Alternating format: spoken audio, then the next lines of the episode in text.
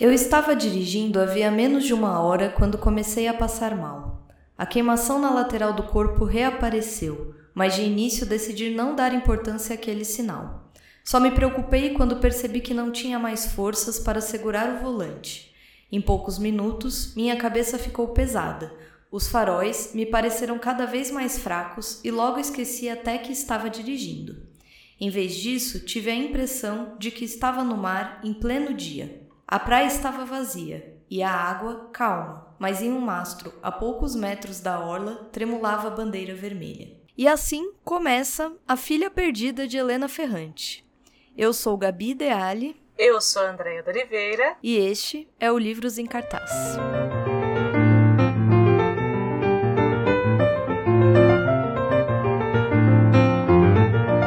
E hoje, minha gente, Antes de começarmos e irmos e partirmos para essa obra que rende aí muitíssimas, como vocês vão ver, muitíssimas discussões, eu acho que cabe um, um panorama para quem vai nos ouvir, é, que é legal. Por quê?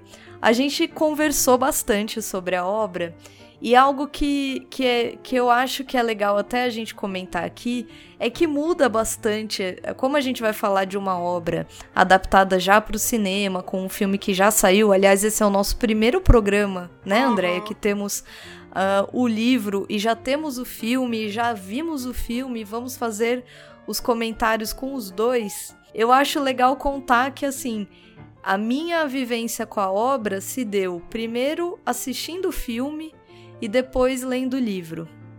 A vivência da Andrea se deu primeiro lendo o livro e depois assistindo o filme. Isso. E eu acho que isso compõe é, parte é, de algumas percepções. Aliás, é algo relevante de se falar quando se trata desse tema de é, literatura e cinema, né? Como muda bastante às vezes a nossa percepção é, e impressões, né? É, é, não, o pessoal não diz que a primeira impressão é a que fica, às vezes, às vezes não fica, mas, é, mas influencia de certo modo. Então, isso fez com que você gostasse mais do filme do que do livro, por exemplo? Não. Não. Eu não. Ou é Vou, igual? Não sei. São experiências diferentes? Para mim são experiências diferentes.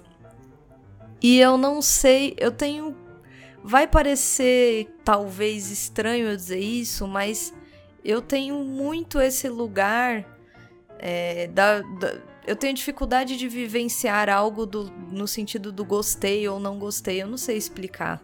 Mas é como se eu. É como se eu dividisse, né? Eu, eu, claro, óbvio que eu assisto coisas e digo não gostei.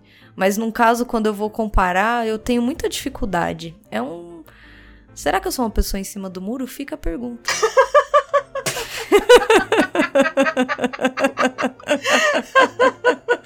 Talvez toda essa introdução é para dizer que eu sou uma pessoa em cima do muro. É isso. Não, não. Mas e você? Você a sua, você acha que a sua percepção mudou? Você gostou mais de um do que do outro ou qualquer coisa assim? O que que você acha? Foi como eu, a gente disse, são experiências diferentes, né? O que eu acho é que o livro deixou a minha experiência do filme melhor. Ah, eu tá. acho que nesse sentido, nesse sentido né? sim. Uhum. Sim. Sabe algo que aconteceu comigo com esse, com essa obra? Hum. Isso sim aconteceu. Quando eu fui lendo o livro, eu acabei querendo, assim, é, automaticamente pensando o quanto é, fiel a Maggie Gyllenhaal foi Isso. com a obra. Porque eu ficava lendo e falando, gente, olha que bonita essa adaptação que ela fez, porque no Isso. filme ela faz assim.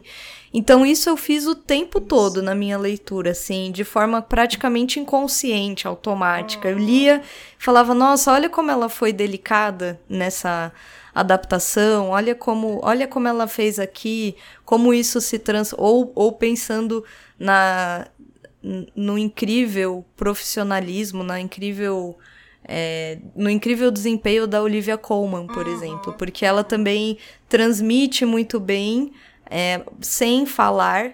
É, não, A- ela é, é um monstro. A personagem é. E, e isso sim, isso eu fiz ao longo da minha leitura, o tempo todo me vinha essa esse olhar da adaptação, assim, mas não, não por nós fazermos o, o programa, por exemplo, mas sim porque é, me pareceu quase automático, aconteceu, assim, não é, sei. eu acho que quando é, é com, com o livro, eu acho que acontece a mesma coisa. E é aquela história que a gente brinca, sempre brinca do Ismael Xavier, né?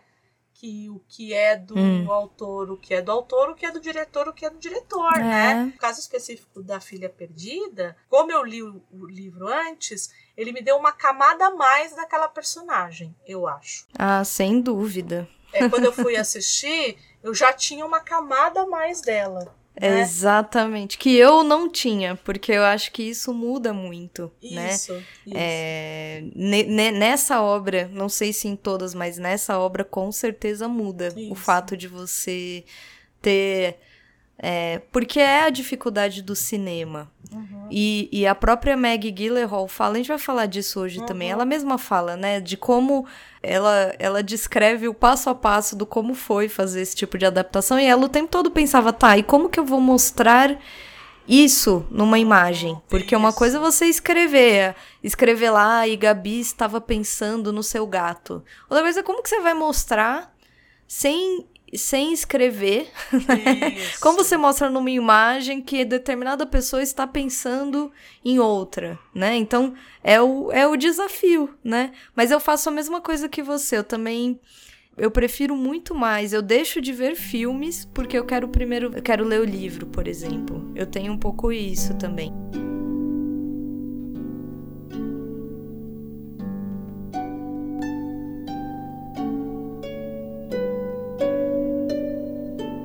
E aí, o que eu, hum. o que eu acho que a gente pode falar um pouco, né? A gente está falando tanto da filha perdida, da filha perdida. Né? O que, que é essa obra? Quem escreveu? A gente vai falar o um nome aqui, mas possivelmente nem foi. Não saberemos exatamente. Assina Helena Ferrante, né? A, a, a pessoa que. O nome que está lá é Helena Ferrante, porque tem isso é um pseudônimo, ninguém sabe, é, é anônima. Helena Ferrante é uma mulher, porque para mim ela é uma mulher. Uhum, a gente vai falar disso, né? Ela é uma mulher anônima, então não sabemos quem é Helena Ferrante. É uma autora que começou a escrever. O primeiro livro dela foi lançado em 92, então quer dizer. É, ela não é uma autora aí recente, já tem 30 anos, vamos dizer, no mercado. que horror no mercado. É, mas é, né? O mercado mesmo. Mas existiu, eu acho que existiu, já vou até falar no passado, uma febre Helena uhum. Ferrante, porque particularmente com uma tetralogia, ou seja, um conjunto aí de quatro livros de uma, de uma série, que é a série napolitana, Amiga Genial, que ganhou uma adaptação. Acho que foi pra HBO, isso, eu não lembro isso, agora se foi pra HBO. Foi, pra né? HBO, é. Eu assisti um. Você chegou a assistir? Não. Eu tinha muito preconceito com a Helena Ferrante. Então, eu também. Eu também. Justamente assim, parece uma coisa de, né, de preconceito barato, mas eu também tinha, Andréia, um, um, pé atrás, assim, essa, essa coisa da febre. Uhum. E não é que eu não goste dos temas, né? Mas me parecia um pouco um, um ciclo, uhum. né? De, de uma repetição daqueles temas. E isso um pouco me afastava, assim. Eu, eu não é que eu. Não é que. Não é que eu não queria, mas sabe quando você tem uma lista de coisas para ler e você vai deixando, você fala: "Não, um dia eu vou pegar, qualquer dia eu vejo", mesmo para assistir o filme. Inclusive esse podcast aqui, ele surgiu ele não. Ele, ele surgiu, né, Andréia? Esse parido. programa, ele, ele, assim ele foi parido, é perdida, é mesmo. Ele foi parido. Assim como a filha perdida. Ele foi parido, porque eu também estava postergando para assistir o filme, embora eu tenha visto aí muita gente comentando. E eu assisti um belo, uma bela noite falei, quer saber? Vamos ver. E em seguida, mandei mensagem pra Andrea, porque a gente quase não conversa, não, assim, a gente faz a podcast gente junto e a, a gente... se odeia, a gente não se fala. A gente só finge que é amiga aqui. É, a gente, né, a gente quer vender uma imagem isso, positiva, isso. então a gente faz simpática. E aí terminou o filme, eu mandei uma mensagem, falei: "Andréia, você tem que assistir esse filme". E Dona Andréia fez o quê, Dona Andréia? Dona Andréia falou: "Vamos fazer um programa sobre a filha perdida, porque tem um, um livro". E eu falei: "Ótimo, vamos", porque O meu negócio passou por um outro canal. que Esse filme está Qual? concorrendo ao Oscar é, na categoria de melhor atriz para Olivia Colman. E aqui temos duas fãs de Olivia Colman. Isso. Detalhe. Super fãs. Super fãs. Duas. Você talvez mais que eu, mas. Muito mais. Eu acho que muito mais porque, como a pessoa gosta muito de produções inglesas, então eu vi Olivia Colman, tipo, em Doctor Who, Broadchurch, que eu amo, que é uma série maravilhosa, que eu acho que todo mundo tinha que assistir. Essa, essa série é tão boa. Foi feito um remake americano, só que sem a Olivia Colman, com o David Tennant e uma outra moça é, fazendo o papel dela. Ah, não. Tiraram Olivia Colman, gente. Tiraram. E eu, a- eu adoro o sotaque da Olivia Colman, sabia? É porque ela é muito eu inglesa, muito- né? Eu gosto. Ela é Ela muito é inglesa, muito sim. inglesa. E, vê, e aí a Andrea falou: não, a gente vai porque é é um conjunto que quase nos convoca a fazer um programa. Eu falei, não, é verdade, realmente. Parimos juntas esse filho, a trancos e barrancos e parimos. Isso. E assim, a autora faz todo esse vucu-vucu na nossa cabeça, mas ela é anônima. É isso. Até hoje não se sabe quem é Helena Ferrante. Teve um jornalista investigativo, o Claudio Gatti, imagino que se fale assim, porque ele é italiano. Você sabe como é jornalista investigativo, né? Os bichos não param quieto. Uhum.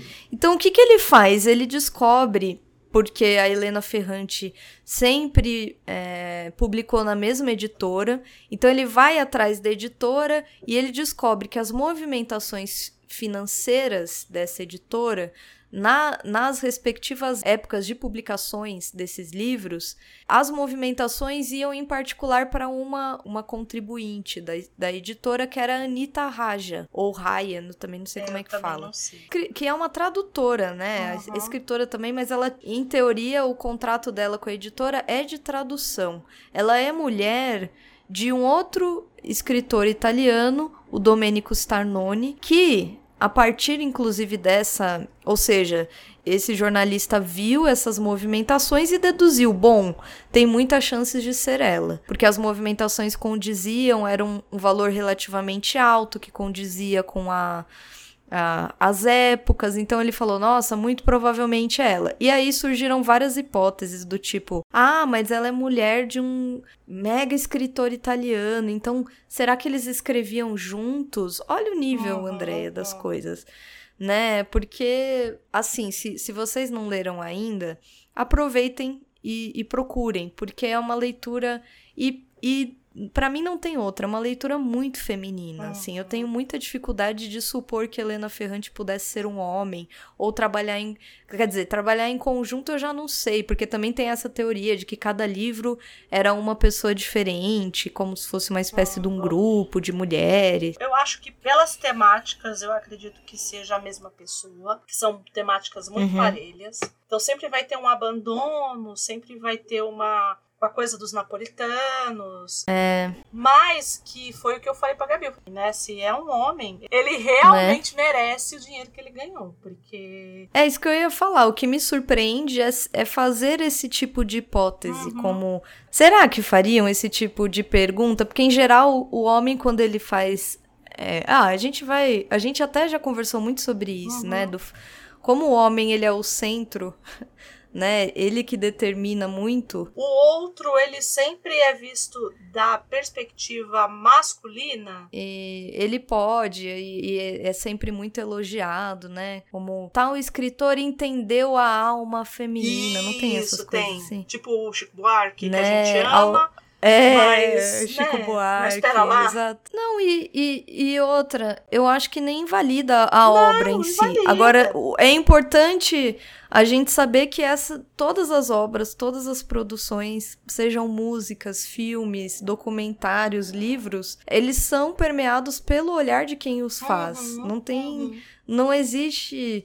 E, e não necessariamente ele está adulando ou não determinada. Isso, isso. É, determinada postura, né? Mas ponto é, é exatamente o que você tá falando, né? Adoramos Chico, mas até aí a gente dizer que ele entendeu a alma feminina é um passo muito. E o que é a alma feminina, né, Gabi? Vamos combinar? Sim! Até nós, hein, Andréia? Pra falar dessa obra, entre nós, tivemos nossas. é, nossos pontos de vista, nossas vivências influenciando no ponto de vista. Isso porque ambas somos mulheres uhum. relativamente de, de gerações próximas, não estamos em séculos e séculos de diferença. Então, e, né, temos moramos na mesma cidade, então quer dizer, mesmo assim, mesmo tão próximas, temos perspectivas tão diferentes. Então imagina como, como poderíamos levantar a bandeira do que é a alma, a alma com A maiúsculo, né? É, é com A maiúsculo, bom. a alma feminina, né? É aquela coisa, né? A gente fica chocada, mas não fica surpresa, ou fica surpresa, mas não fica chocada. A ordem dos fatores não altera o produto, né?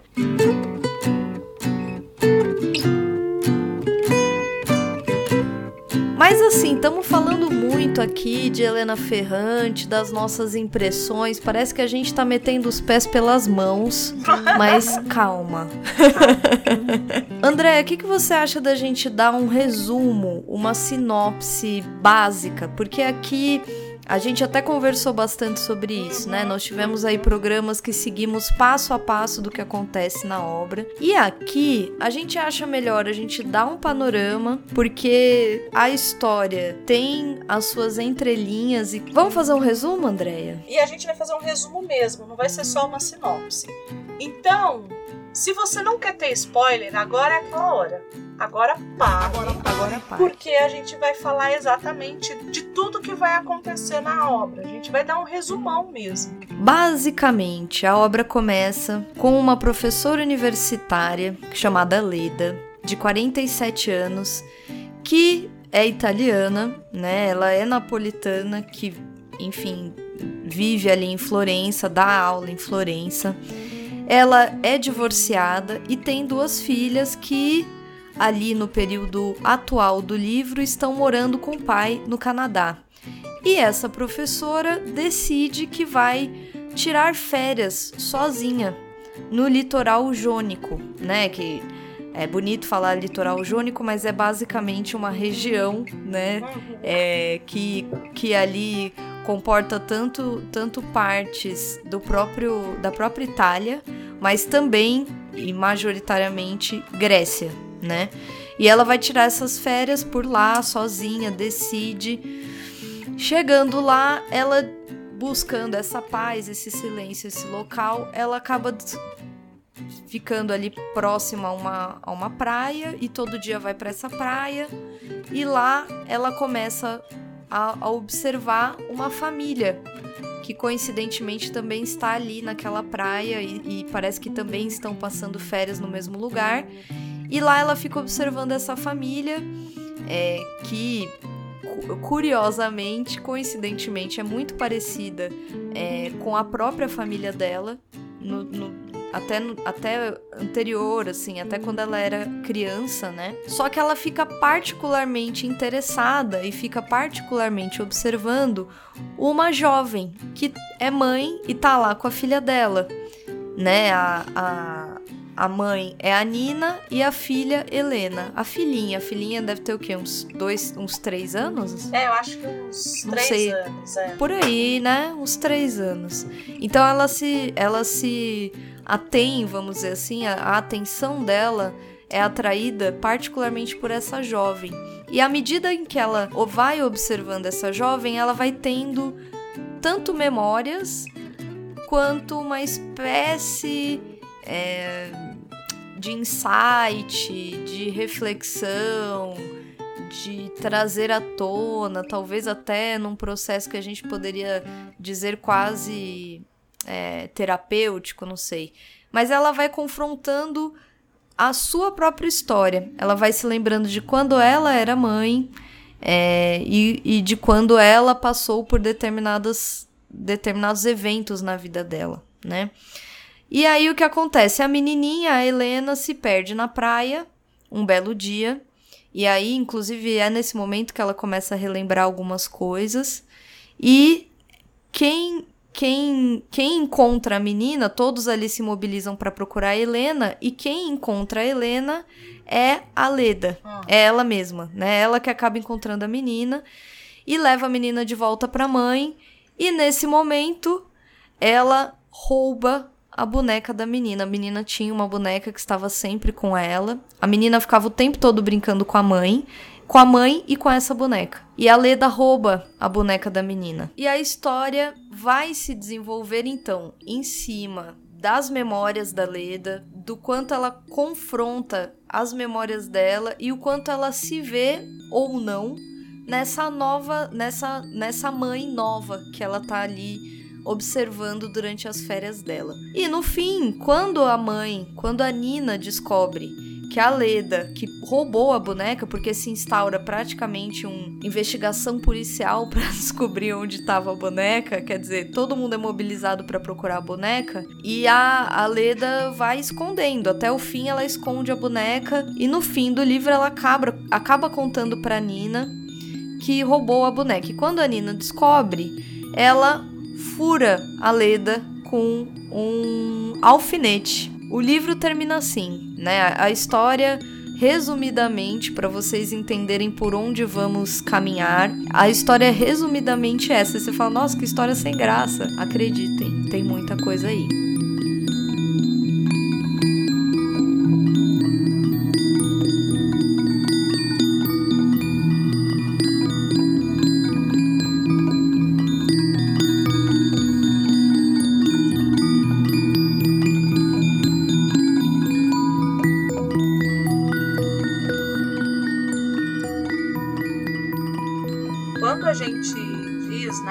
Estava ali no Mar Jônico, né?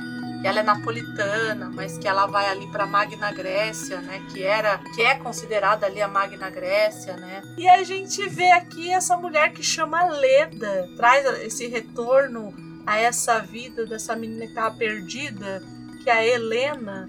E aí você fala, ok, eu, então eu, eu vou entender Tem que vai algo ter aí. uma relação entre essas duas personagens. Para quem não tá ligando o nome à pessoa, Leda é o nome hum. da mulher é seduzida ou estuprada, a gente é, é muito complexo, né? Uma das muitas. Isso. Que ela era rainha de Esparta, né? É, mulher do Tíndaro, que foi, como eu disse, seduzida ou estuprada e fica por Zeus, né? Então Zeus, ele Leda é, amava cisnes, né? E, mas não do jeito que Zeus acaba usando para seduzi-la, vamos colocar assim, e Zeus se transforma num cisne e dessa união entre Leda, que já era uma mulher muito bela, e Zeus nasce Helena, que todo mundo lembra de Helena de Troia, que na verdade não era de Troia, né? É muito curioso, eu acho, na história, na, na mitologia em si, não existe algo de, de sucessão, digamos assim.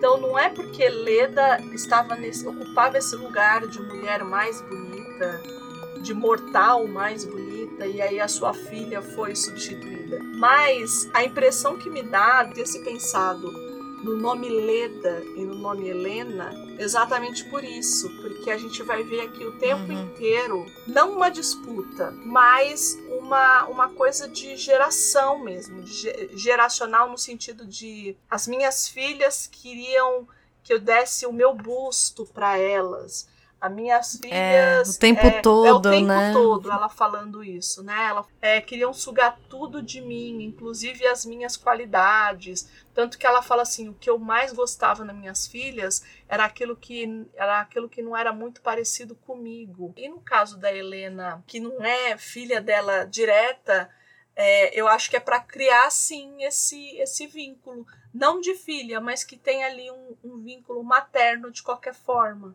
né, dessa mulher sendo essa essa mãe entre muitas aspas primordial ali, porque de todas as mulheres que aparecem na história, ela é essa mãe primordial ali que então uma tá grávida, que é a irmã, que é, que é a cunhada da Nina, que é a mãe da Helena. A Helena é uma uhum. criança, a Nina é uma mulher que é, tem a filha, né, e tal. Então a Leda ela funciona mesmo meio como essa mãe primordial ali. Quase um arquétipo, é. né? Quase um arquétipo. Falando dessa coisa dos, dos nomes, Andreia, hum. eu acho que cabe aqui a gente falar inclusive do próprio nome do, do, do livro. Tá. Porque em português ele foi traduzido como A Filha Perdida. Uhum. Acontece que no italiano uhum. ele se chama La Figlia Oscura, ou seja, ao pé da letra, né, seria a, a filha escura, uhum. porque seria aí falta ou insuficiência de luz, apelando, apelando ao, ao nosso dicionário, né? Vai, uhum. a falta ou insuficiência de luz, até que na arte a gente não fala sobre o claro ou escuro, é uhum. isso, né? O isso. jogo do claro com o escuro. Mas aqui, acho que tem também a questão da não só do, da, do escuro no sentido da cor, vamos dizer assim, a cor escura ou de um lugar sem luz, mas eu acho que aqui tem também uma, uma, uma conotação de algo que não é claro, uhum. algo que não é claro no sentido de interpretar claramente. Por exemplo, algo que não é interpretado tão claramente, é algo que tem uma dificuldade ou uma, é, né, uma dificuldade de interpretação, uma dificuldade de inteligibilidade, algo que fica um pouco inalcançável, é difícil de se alcançar. Isso é curioso da gente pensar, porque a, as nuances aqui da, da trama correm nesse sentido, do como a Leda vai a partir de algo externo tentar pensar também a própria vida e também de certo modo, eu acho que tem aí. A gente até estava conversando antes do, de gravar, e tem essa coisa assim do será que. É, a gente sempre lê um livro pensando, será que eu me identifico com essa personagem? E eu acho que muita gente pode não se identificar com a Leda, mas muito provavelmente muitas mulheres se identificam com as vivências, as, as, os dilemas, as circunstâncias que a Leda viveu de, independente de ser mãe ou não. Uhum. Então eu acho que traz aqui também essa coisa do oscuro como esse lugar da, da tentativa de desvendar algo que ainda está muito é, insuficiente, é, ininteligível. É, eu acho que tem isso e lá para quando a gente foi dar uma olhada, né, mais especificamente no que poderia trazer essa palavra, né, que também é usada para para condições de situação moralmente equívoco. Uhum. Então, Sim, tem isso. Aliás, aqui muito forte. e eu acho que, que cabe aqui. Talvez é, o perdido ele não ele nos dá uma noção mais de a pessoa ela fez aquilo sem intenção. Quando você fala de uma pessoa que está perdida, normalmente você fala assim, ah, ele fez aquilo, mas é porque ele estava perdido. Uhum. Para ele não estava muito claro as coisas. E eu acho que aqui não é, é isso. Você atribui uma certa ignorância isso, à pessoa, isso. né? Eu acho que aqui não é isso. É, eu, eu acho lindo quando a gente pensa. Por isso que eu gosto tanto do trabalho de tradução. Eu acho acho que a gente deveria reverenciar muito os tradutores, porque é um trabalho que por vezes parece simples, né? O pessoal pensa, ah, não, é só. É, é, óbvio, né? Dá todo aquele trabalho de você conhecer o idioma, mas não é só isso, né? Você tem que pensar em como, em como às vezes trazer para outro idioma o sentido daquilo, porque você fala, ah, a filha perdida. Quer, foi uma tradução literal? Não foi.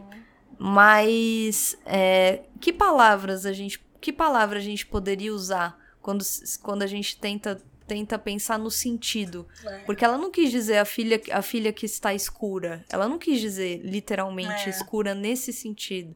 Ela usou outros sentidos e como que palavra nós colocaríamos ali, né? Então esse trabalho é um trabalho que eu acho muito bonito de ser feito e difícil, porque é muito fácil a gente que não fez também, né, apontar. Mas eu acho que são escolhas, são escolhas Sim, de tradução, é. são escolhas de por onde, que, que caminhos você vai seguir e, e para que público você vai falar tem isso também e toda tradução ela é uma recriação não é. não tem você é um coautor ali querendo você ou não existem coisas ali que são muito do pensamento da, do falante daquela língua então existem coisas que a gente não vai conseguir dar conta né? a gente é. não, não enche o peito para falar de saudade que não existe saudade nenhuma em nenhum outro é idioma. É lindo. Então, é isso. É você olhar e ver o, o, o Oscura, né? O, oscura, que eu não vou lembrar agora como se fala, e você pensar, não é escuro, não é sombrio, porque não é uma filha sombria, né? Uma filha da Artv. Uhum. Não, não é.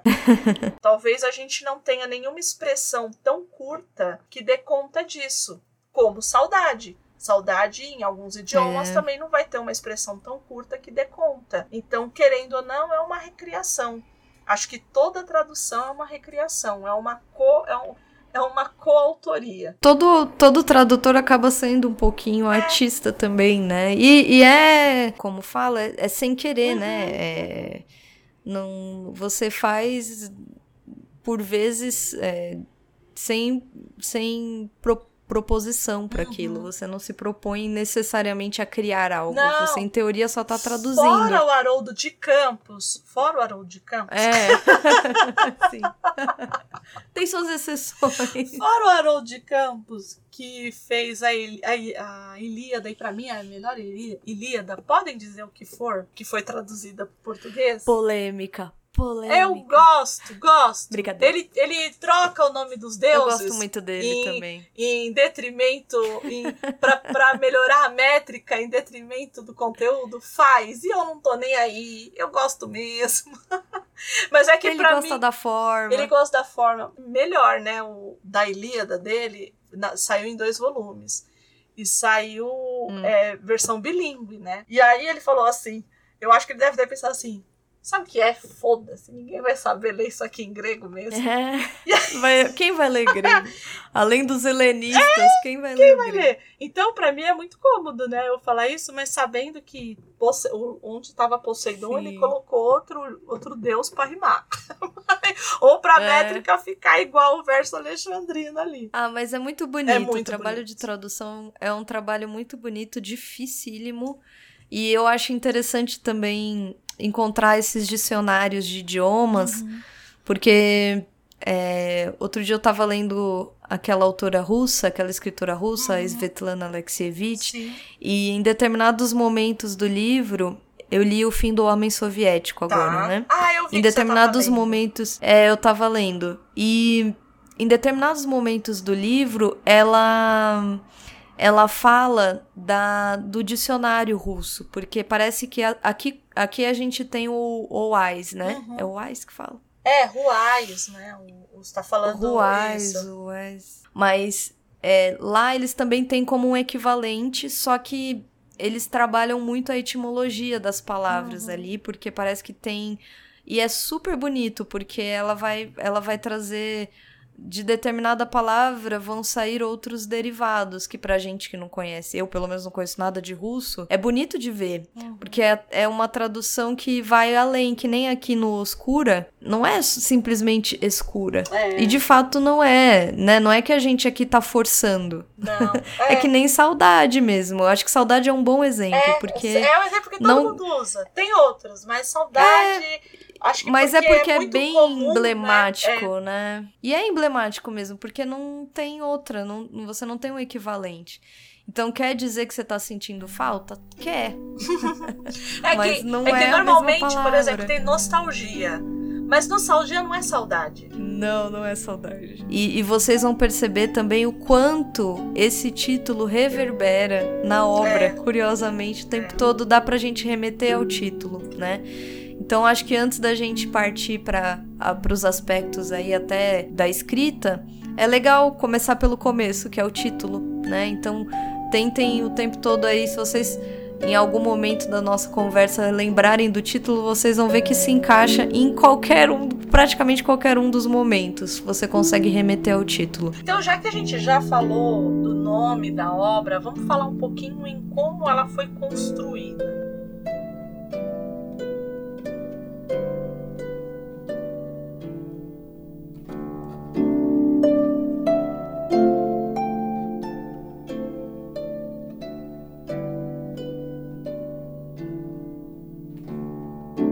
Narrador de A Filha Perdida é um narrador em primeira pessoa, que já é por si problemático. Por que, que é problemático esse narrador é, em primeira perguntar. pessoa? Né? Vamos falar um pouquinho de literatura brasileira, de um sujeito chamado Machado de Assis, que escreveu um, um livro chamado Dom Casmurro. Que ninguém nunca ouviu falar dessa obra. Isso.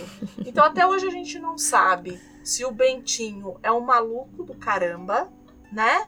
De achar que a mulher dele tá traindo ele, ou se a Capitu é realmente a, tá traindo o marido. Uhum. Até hoje ninguém sabe. E muito disso a gente não saber é porque toda obra é vista pela ótica do Bentinho. Então uhum. todo texto é escrito pela ótica do Bentinho. E como que a gente vê essa ótica do Bentinho? Narrativa em primeira pessoa. O narrador é a própria personagem. É o que o Carlos Reis, né, que é um teórico português, vai chamar de narrador autodiegético. Nome esquisito para narrador em primeira pessoa, né? Mas que tipo de... e por que que é tão problemático esse narrador em primeira pessoa? Quando a gente vai falar com alguém sobre um ponto de vista de algo que aconteceu, a gente só tem um ponto de vista dele. Então suponhamos que eu e a Gabi vamos contar uma história que aconteceu com nós duas, né? Ah, vamos uhum. contar o dia do aniversário da Gabi que fomos a um, a um café maravilhoso, café. né? Há, um, há uns Foi dias aí atrás. Com os nossos amigos e tudo mais. Eu vou contar de uma do, da minha percepção, a Gabi vai ter uma outra percepção, o Tuan, que tava com a gente, Cada vai ter um. outro, a Renata, que tava com a gente, vai estar outro. Então, assim. Beijo, beijo, beijo. Beijos e beijos. Cada um vai ter um tipo de ótica. E aí, e memória é aquela beleza, né? Cada vez que a gente fala de memória, a gente vai falar de reconstrução de fato. Né? Não é o fato em si, uhum. é uma reconstrução do fato. E aí a gente vai reconstruindo de alguma forma. Além disso, a gente também vai querer, né, muitas vezes, consciente ou inconscientemente, a gente vai querer é, se colocar um tom acima das outras narrativas. Não porque eu estava lá e eu dei um presente maravilhoso pra Gabi. Mentira. Mas, Deu sim. Entendeu? Então, assim, tipo, você sempre vai se colocar num lugar assim. É, porque é a sua visão, né? Não tem Aquele como. Aquele que vai contar, e ele sempre, se ele errou, ele vai te mostrar o erro, mas com uma justificativa. Ou um erro colorido. Um erro colorido, né? Então a gente sempre vai, toda vez que a gente vai falar de narrador personagem, né, e de, de, narrador que está na história, a gente sempre tem que tomar muito cuidado. A narradora de A Filha Perdida, eu acho que ela faz pouco esse jogo. Ela se mostra muito, muito aberta pra gente. O que pode suscitar, por exemplo, teorias de que ela era uma psicopata por não por não ter nenhum tipo de empatia uhum. olhar com esse olhar eu não sou da psicanálise nem, nem nada mas assim eu acho que é um olhar bastante curioso a respeito disso só um parênteses até no, no filme a, a diretora Maggie Gyllenhaal tem esse cuidado no filme de trazer também dentro do filme um olhar muito vinculado à Leda, que é a narradora no livro. Isso, isso. Então ela também ali no, no filme a gente tem uns momentos.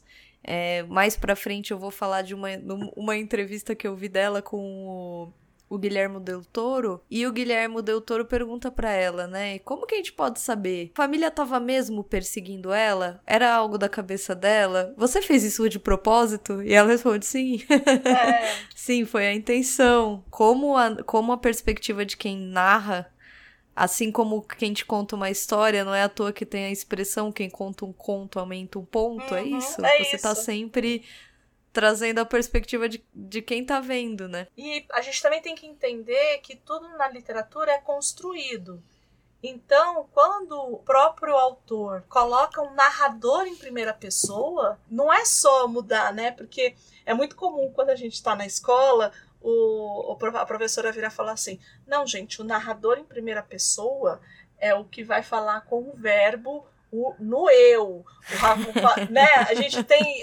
Eu, Essa... eu quero morrer, porque é muito mais que isso. A escolha do Sim. narrador em primeira pessoa, ele quer te dar nuances daquela personagem e a visão daquela personagem. Pode parecer muito muito básico isso que eu tô falando. Mas às vezes a gente só. A gente só. A gente só percebe, né? Aquela coisa do. O óbvio tem que ser dito. Mas a gente só é. percebe, de fato, quando a gente para pra pensar. Mas a Helena Ferrante podia ter criado essa narrativa em terceira pessoa, que a gente visse por, um, por tudo. Não ela decidiu só por, pelo olhar dessa mulher.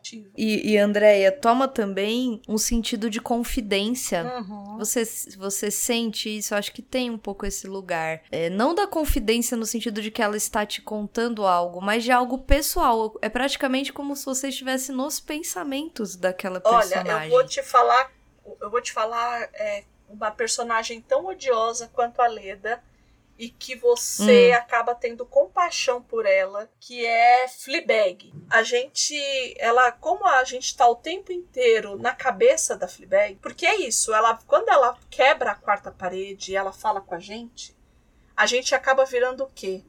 Confidente dela, né?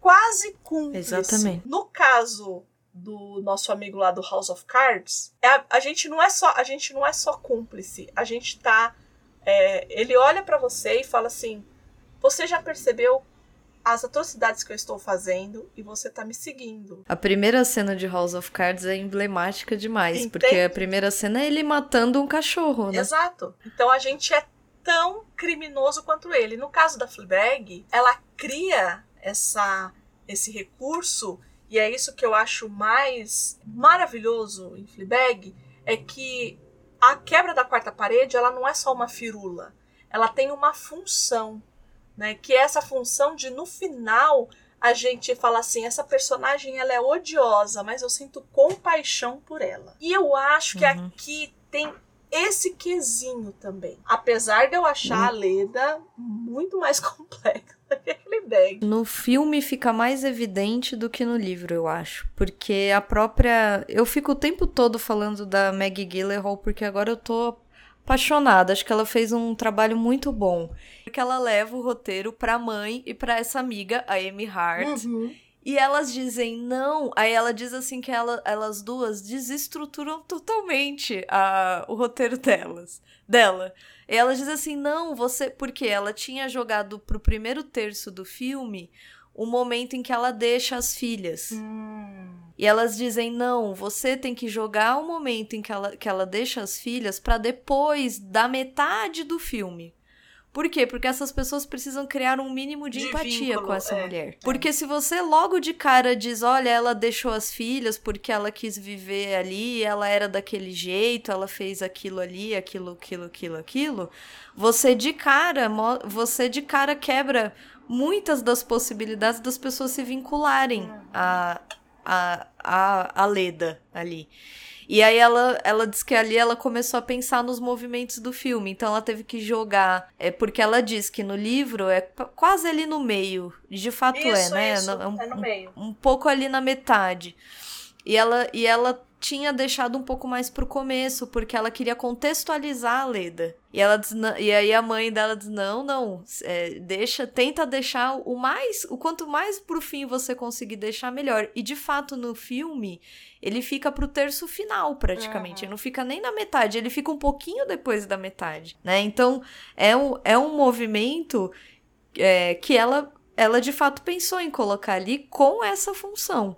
Porque se você, se você mostra pro público ali que tá, pro espectador ali, de cara, que aquela mulher é cruel, que aquela mulher fez o que fez. E não estamos falando aqui sobre deixar os filhos, né? É, a gente vai Mas entrar nessa você... discussão depois. A gente é. vai entrar, é. Calma, calma, gente. Torcedores, calma. aquele meme. A gente vai falar disso, mas é, é, mas é um pouco essa função que ela tenta colocar como é, como diretora e, e, roteirista. E é um. É algo que quando a gente está assistindo, a gente não pensa, porque a gente está recebendo a obra. Né? Eu acho, assim, né? Acho que você tem que. É, é muito mais comum que as pessoas pensem, pensem sobre isso quando elas estão trabalhando nisso.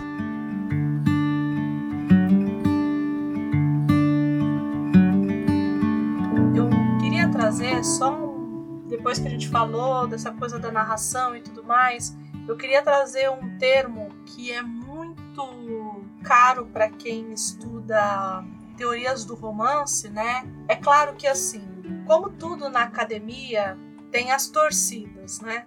Torcedores, calma. É, torcedores, calma. Eu poderia ficar aqui falando sobre vários teóricos do romance. Particularmente, o teórico que eu mais estudei, por conta da, da linha de pesquisa que segue a faculdade que eu estudo e tudo mais, é, que foi o Lucas, ou Lucas, ou Lucas, enfim, nunca saberemos. Eu sempre ouço o pessoal falando Lukács, mas não sei até que é, ponto é então, é assim é, também. Que ele escreve a teoria do romance e ele tem um termo que eu acho incrível que chama o sujeito problemático. E por que, que eu quis trazer ele aqui? Porque como a gente falou de pegar esses, esse conto, esses contos gregos, né?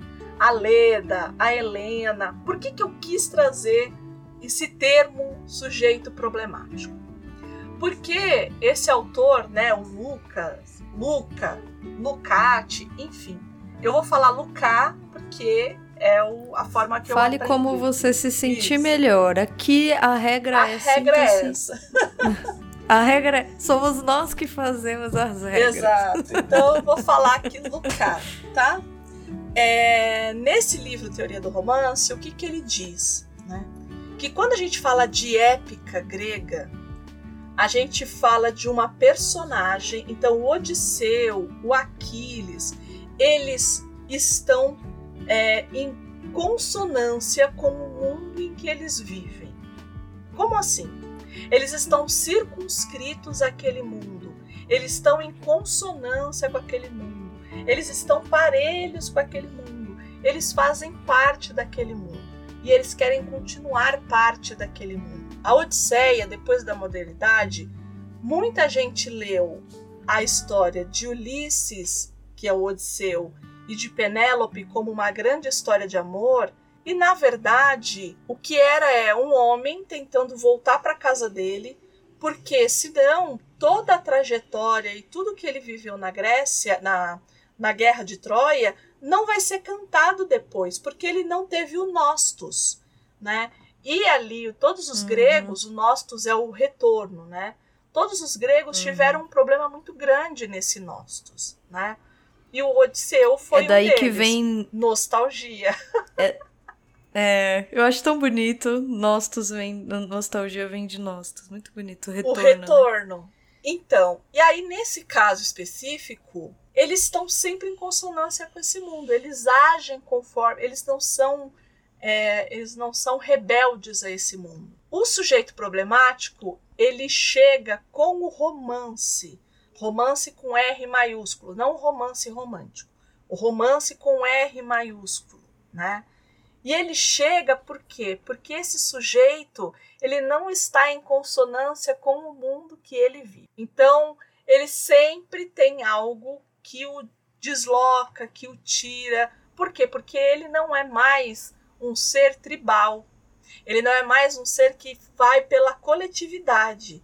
Ele é um ser que agora é individual. E na individualidade dele, esse mundo que o cerca, que normalmente é o mundo que vai lhe dar o conflito. A crise, né? E a Leda, ela é esse sujeito problemático, em essência. Não, não temos. Porque ela não está em consonância com como o mundo quer ver tanto a mulher quanto a maternidade. Uhum. E a gente e é por aí que a gente acho que a gente consegue começar a desenhar as discussões dessa obra. E isso fica muito mais claro para mim, percebendo, eu acho que fica muito mais claro no filme. Porque tem um momento que isso não está no livro, mas está no filme. Pelo menos eu não me lembro de ter visto no livro. Que ela fala assim: para mim não é natural ser mãe. É, é, essa frase é tão repleta de significados porque na nossa sociedade a mulher quando engravida ela perde praticamente perde o status de mulher. Ela vira uhum. ela vira uma mulher como com uma subcategoria ali mãe, né? Então uhum. ela que é esse movimento mesmo, né? É essa perda é, de, de, de individualidade, né? Você ganha uma categoria, que é a categoria mãe. É, Isso. E, e automática. Aliás, cabe aqui um parênteses e dizer para vocês que nem eu nem Andréia somos mães. Então, sim, sim. qualquer tipo aqui de, é, de análise de contexto, mesmo do que possivelmente se sinta, não tem uma vivência prática no sentido da, da maternidade propriamente, né?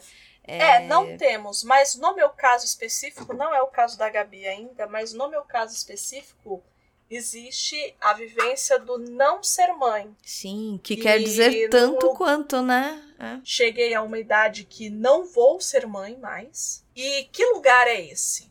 Porque se eu sou uma mulher e eu não fui mãe, então que função eu tenho? É. Que mulher você é. Uhum. Outro dia eu tava. Outro dia. Eu sempre falo outro dia, gente, mas na verdade pode ser outro dia meses atrás, tá? Outro dia eu tava. outro dia eu tava lendo.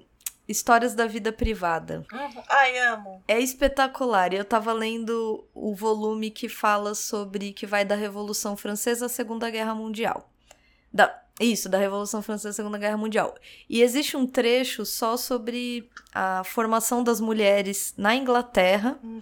porque o, te, o, o, o, livro ele é cotejado entre Inglaterra e França, né? Então tem um momento é. que ele é, tem uma, algumas autoras que escrevem que são é, britânicas e outras francesas, quando elas estão falando sobre a formação social da mulher.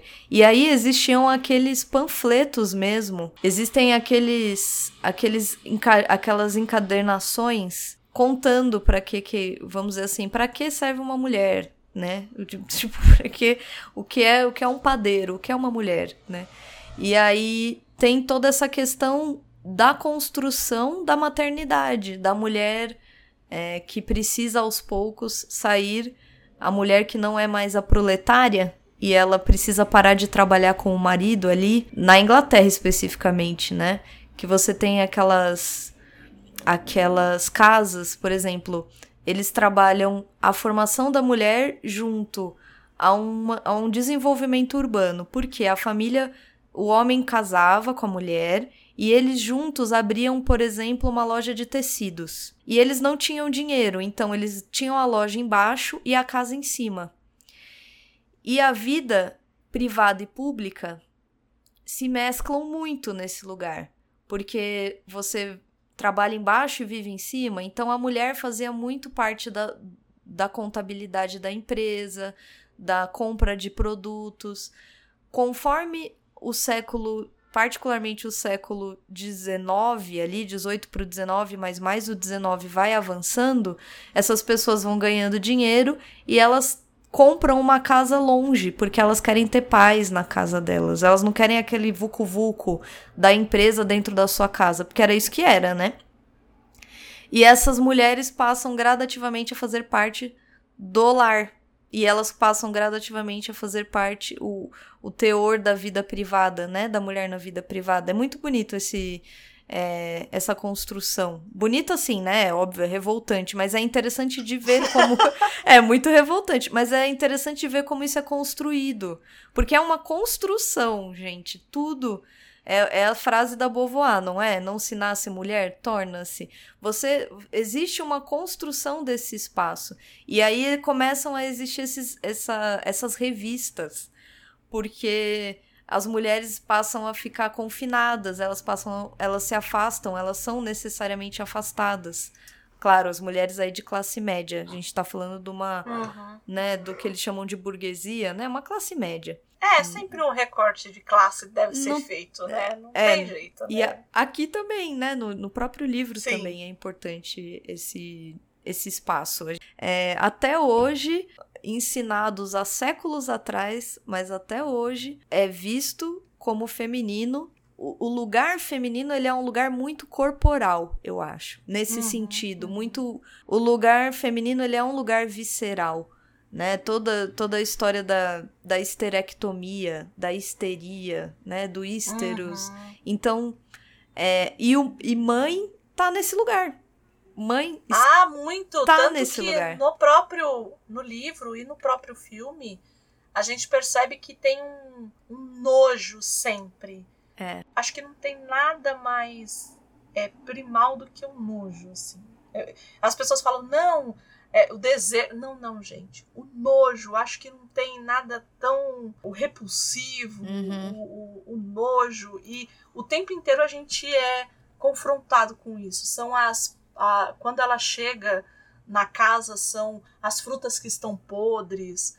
É, quando ela vai É. dormir, é um, um animal que acaba. um- um- uma espécie de besouro, vespa, que acaba deitando no. E ela tem nojo daquilo.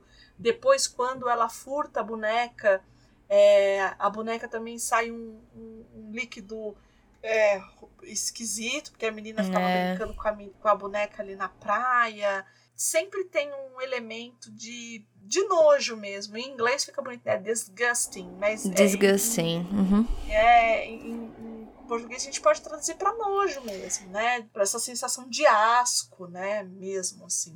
Acho que asco é melhor. inclusive. Asco é uma, é uma palavra boa pra isso. E, e eu acho É. que, ao mesmo tempo, é muito infantil também. Esse lugar do nojo. Eu lembro É, que eu li Doris Lessing. Tem um, ela tem uma série de livros autobiográficos extremamente sensíveis. E no primeiro, que é quando ela conta a parte ali da infância, ela, ela é muito. Isso me marcou. Eu li há muito tempo e me marca até hoje que ela diz uma coisa assim. Eu não tenho muitas memórias de infância, mas eu lembro do quão físicas eram as minhas memórias, do, do quão atreladas elas eram as minhas. A- a- aos meus exudatos, né? A essa, a essa coisa dos líquidos, é, do que é visto como nojento. E aí ela vai falar da, da mãe, do pai, e, e do quanto ela lembrava do cheiro deles, dessa coisa física mesmo, né? E acho que a mãe tem um pouco esse lugar no, no, no, no livro. isso. E no filme tem essa coisa delas mexerem no cabelo da mãe, abraçarem, pularem. E, e tem essa coisa é, dos, dos fluidos corporais, né? Da, da saliva, do, da urina, da, né? É- enfim, é- eu acho que é um lugar não só do filho, porque a gente costuma ver atrelado ao filho, mas acho que também da mãe, né? E aí, Andréia, eu acho que um dos, um dos momentos narrativos que parecem, e só parecem, ah, talvez secundários, eu não sei pra quem vê o filme, porque no filme me parece que a diretora dá pra esse evento um, um tamanho interessante. Agora, no livro, por conta de toda a narrativa que envolve, ele parece um evento secundário. Ele não parece tão patente ali. Que é o roubo da boneca. Porque o que acontece? A Leda chega, vê a Nina com a filha, Helena, e a Helena o tempo todo tá com a boneca. É tanto que quando a Leda encontra, porque tem um momento. Vocês lembram que a gente falou? Ah, a menina pega, pe- se perde do grupo e a Leda é que encontra a menina. E a menina tá chorando porque não encontra a boneca. E a Leda já sabia onde estava a boneca. Uhum. E aí a, a Leda simplesmente entrega a filha pra mãe, mas leva a boneca embora. Ela furta essa boneca. Eu acho, eu acho que esse evento ele diz muito também disso que a gente tava falando até agora do papel da mulher. Porque, porque querendo ou não, boneca diz muito, principalmente do lugar feminino. Até hoje as meninas brincam de boneca e apesar de muitos dos movimentos feministas chamarem a atenção para esse tipo de educação que acaba sendo feita através é, né, desse estímulo, do cuidado da boneca, ainda é um objeto que, que tá muito ligado ao, ao dito, entre aspas, aí, universo feminino. Quando eu vi o filme, isso que é muito louco do livro, né? Eu não imaginei que a boneca era tão grande. E pra Hum. mim, a boneca era tão grande no filme, no filme, né? Aham. É, porque eu falei, como? Quando eu vi a boneca, eu falei, como que ela vai colocar essa boneca? Ela vai levar essa boneca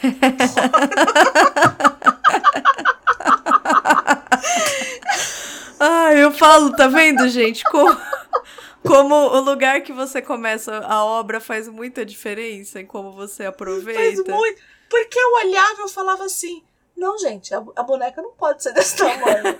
Como que ela vai levar essa boneca embora e ninguém vai perceber. É verdade, é uma bonecona mesmo. É que eu comecei assistindo o filme, então para mim não teve um estranhamento, entendeu? Eu não tive, eu não passei pelo estranhamento da boneca. Pra mim era aquela era a boneca. Foi a primeira boneca que eu vi. Então para mim aquela era a boneca. Mas, mas assim, é. A, a coisa da boneca tem tantas camadas, a gente poderia explorar uhum. de diversas, porque eu vi muito desses desses é, youtubers, porque a gente acaba fazendo nossa pesquisa pro, pro podcast, e eu vi muita gente falando assim: ah, entenda o significado da boneca, o que a uhum. boneca quis dizer, o, o, o, entenda o final com a boneca. E, e, gente, em geral, os elementos de uma obra costumam ter várias camadas. Eu acho que é o caso da boneca, porque nós poderíamos olhar a boneca e pensar: ah, a boneca ela simboliza um objeto ou um, uma espécie de, de instrumento de socialização feminino. Ah, é, não, antes, antes, ainda mais básico. A boneca é a filha perdida. Sim, a boneca é a filha, a boneca é a filha perdida, sim. Porque a criança projeta a filha, é a filha da criança que tá perdida, né? Já começa, a boneca já começa por aí. E por que que a gente põe essa percepção de que a boneca é a filha perdida? Porque a boneca é como estava dizendo a Gabi. É um instrumento de socialização feminino, né? É a boneca que vai ensinar as meninas pequenas qual é o papel delas na sociedade.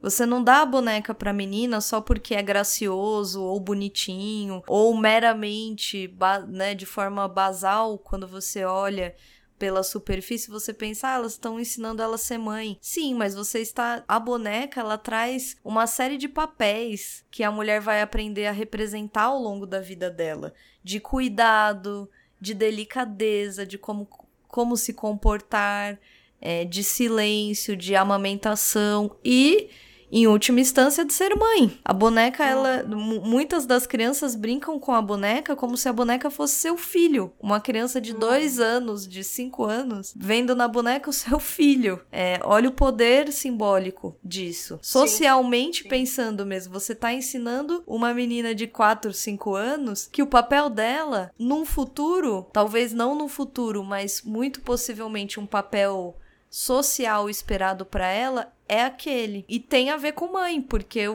a, a, por ser uma boneca, por ser de um tamanho menor, a criança carrega, a criança leva para cá, uhum. leva para lá, então ela vai enxergar na boneca um bebê. Ah, não, mas aquela boneca do filme é muito grande.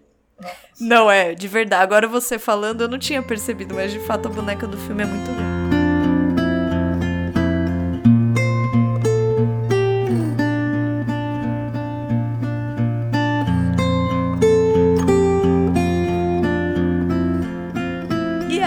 Andréia, a gente pode devanear. Eu falo devanear, mas a gente gosta de devanear, né? Parece que devanear parece pejorativo, mas na verdade a gente gosta. E tem uma série de, de nuances. Existe essa questão da socialização, mas tem um, um conhecidinho aí da galera que, que suscita muitas simpatias e antipatias. E eu mesma vivo numa relação de amor e ódio com o dito cujo, que é Freud. Ele tem um artigo de, de 1919 que se chama O. Quer dizer, que no Brasil foi traduzido como O Inquietante ou O Estranho. E me perdoem se isso parecer muito cuidadoso, muito zeloso, mas a tradução, por exemplo, traduzir como O Inquietante também entra como a gente falou da do título da Filha Perdida entra aqui também. Porque o termo que ele usa para o título é um termo em alemão que se chama Unheimlich. E eu procurei Gastou no... o alemão agora. Agora eu posso ficar cinco anos sem falar alemão, porque falei tudo o que dava aqui. Unheimlich. Unheimlich é o oposto de Heimlich, né? É, é o, o oposto de Heimlich. Heimlich é doméstico ou familiar. E o que, que ele vai tratar nesse artigo? Ele divide o artigo em duas partes. A primeira parte, ele faz toda uma investigação, uma investigação filológica da palavra unheimlich, que é o oposto do doméstico do familiar, ou seja, é aquilo que na pessoa parece familiar, para a pessoa parece familiar, mas que no fundo é estranho, é inquietante. Por isso que o título é O Inquietante. Depois que ele faz toda essa filologia, para quem não sabe, filologia é o estudo aí das, das origens dos termos, onde por, por que caminho surgiu essa, essa palavra, em que lugares ela foi usada primeiro. Freud, inclusive, coloca um, uma citação extensa de, de um dicionário, então trazendo todas as inúmeras interpretações para o termo unheimlich, que é essa inquietude. É a inquietude frente a algo que parece familiar, mas oculta por trás dele um outro significado. Por que, que eu estou falando isso? E por que, que o Freud vai falar desse termo? Na segunda parte, ele vai tratar dos objetos que causam esse tipo de inquietude nas pessoas, do ponto de vista da psique. E qual é o objeto ou os objetos, quais são os objetos principais que causam esse tipo de inquietude? São justamente os bonecos, é, os ele, aí ele vai incluir tudo: os bonecos, as figuras de bonecos, os próprios autômatos. Ele não usa o termo robôs, mas é basicamente nesse espectro de objetos que ele está incluindo. Por quê? Porque Freud vai dizer, olha, esses objetos, eles funcionam como um duplo. Eles parecem muito familiares porque eles parecem humanos, mas eles causam na pessoa esse medo, é até um pouco de angústia e terror, veja só. Porque são objetos que, que criam sombras de nós mesmos. Nós, de certo modo, nos projetamos nesses objetos. E eles nos causam medo justamente porque eles se parecem conosco. E como que ele vai explorar isso? Através de, de qual análise ele vai explorar isso? Através de um conto do E.T.A. Hoffman que se chama O Homem de Areia que aliás sei que Dona Andréa conhece e gosta desse conto porque ela já comentou com ele, comigo sobre ele. Aliás, você quer contar um pouquinho pra gente, Andréa, do que é esse conto?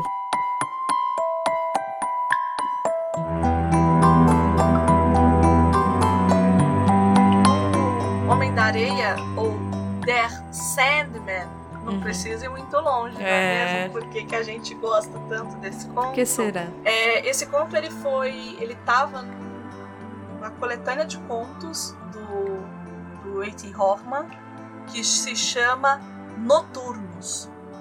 Sim, qualquer é, semelhança não é Não é mera coincidência. Né? Quando a gente fez lá os programas dos perpétuos, é, o Valdir e eu, a gente falou a respeito desse livro, desse conto também, que também tem muita ligação com o Sandman. Mas vamos falar especificamente do Homem da Areia. O que acontece? Existe um sujeitinho chamado Nathanael que a gente vai conhecê-lo na infância. E a mãe dele conta para ele um, uma história, e essa história ela é do Hans Christian Andersen, que é baseado numa lenda é, dinamarquesa de um duende, de um ser mágico, que quando a pessoa vai dormir, ela, a criança vai dormir, o, tem esse, esse duende que joga areia nos olhos da criança para que a criança comece. Sabe aquela sensação que a gente tem quando a gente está com muito sono de que tem areia nos nossos olhos. Uhum. É isso. É, tem até essa espécie de ameaça, né, que a mãe faz para a criança do tipo, se você não dormir, o homem da areia vai vai arrancar seus olhos, não tem uma coisa é assim? Isso, então, isso é especificamente do A.T. Hoffman. Ah, é? Eu Na pensei que era... não existe ah. isso. Não. Na lenda é assim, as crianças começam, a, ele joga esse, essa areia nos olhos das crianças, as crianças começam a sentir sono. E aí o que, que ele faz? Ele pega, é, quando as crianças estão dormindo, as crianças que foram boazinhas, ele tem dois guarda-chuvas. A criança que foi boazinha, ele abre o guarda-chuva em cima da criança e a criança sonha com coisas hum. coloridas e tal. A criança é, que não foi boazinha, ele deixa o guarda-chuva fechado, então a criança não sonha. Então, a, no caso do Sandman, é isso. O que, que o A.T. Hoffman faz? Ele transforma essa lenda num conto de horror. Então ele pega e fala assim: uma, uma mulher que trabalha na casa do, do Natanael fala assim: vai dormir, porque senão o homem da areia vai te pegar. E aí ele acaba atribuindo esse homem da areia a um, cara chamado Copélios que é um chefe do pai dele, alguma coisa assim do pai dele. Esse Copélios, ele é um homem muito, ele acha esse homem muito asqueroso, muito e aí essa coisa também do disgusting, né, que a gente falou do, é. do, do, asco, uhum. dele falar, dele descrever as orelhas, a, os pelos e não sei o que. Bem monstruoso, ele, assim, não? E ele tá vendo essa pessoa como criança ainda, né? É. E aí acontece uma tragédia ali com o pai, enfim. E ele atribui a esse Copélios. E o que dá a entender é que o pai do, o pai do Natanael e o Copélios são eu vou colocar entre muitas aspas, alquimistas. Eles estão fazendo experimentos dentro da casa. Hum. Então, por isso que as crianças tinham que dormir quando eles chegavam, né? Hum. E aí, o que acontece uma coisa ruim ali, e ele atribui a esse cara. Ele vai pra faculdade, e aí ele fica bem e tal. Aí ele se apaixona por uma moça. Ele vai descobrir depois que essa moça é um autômato. Olímpia. E que ele não percebe que é Olímpia. E ele não percebe que ela é uma autômata. E quando ele percebe, ele meio que enlouquece. E aí ele e aí tem um sujeito que é um vendedor de relógios que é igual ao Copélios e ele começa a colocar na cabeça que esse Copélios está atrás dele.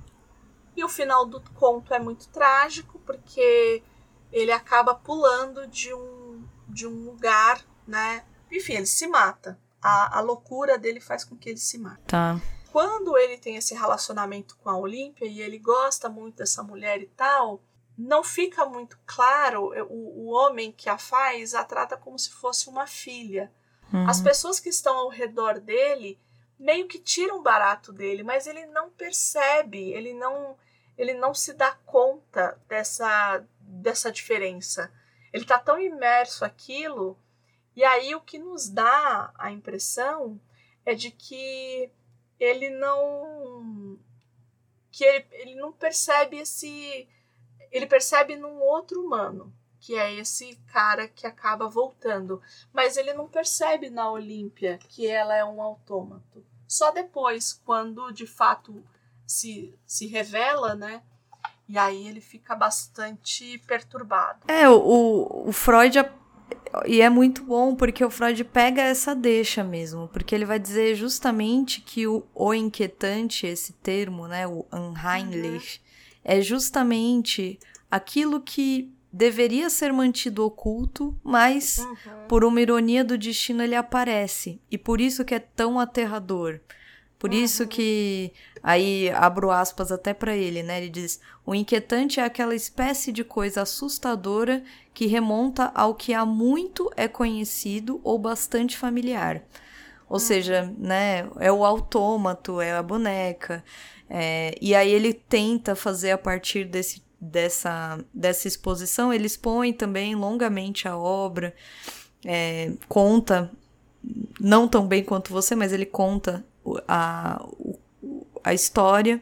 E aí ele tenta, através dela, investigar quais são essas, essas, esses aspectos, por que, que algo tão familiar, por vezes, inquieta. É, aí a gente pode até pegar o gancho de um professor de robótica japonês, né, o Masahiro Mori, hum. que ele vai falar a respeito do Vale da Estranheza. E nos robôs a gente tem isso, né? Os robôs que estão ficando cada vez mais humanos. Não é à toa que, mesmo no cinema, as representações que a gente tem de bonecos nem sempre são representações fofinhas. A gente pensa muito no Toy Story, que tem ali já acho que quatro filmes. Cinco? Quatro? Quatro filmes. Quatro, quatro.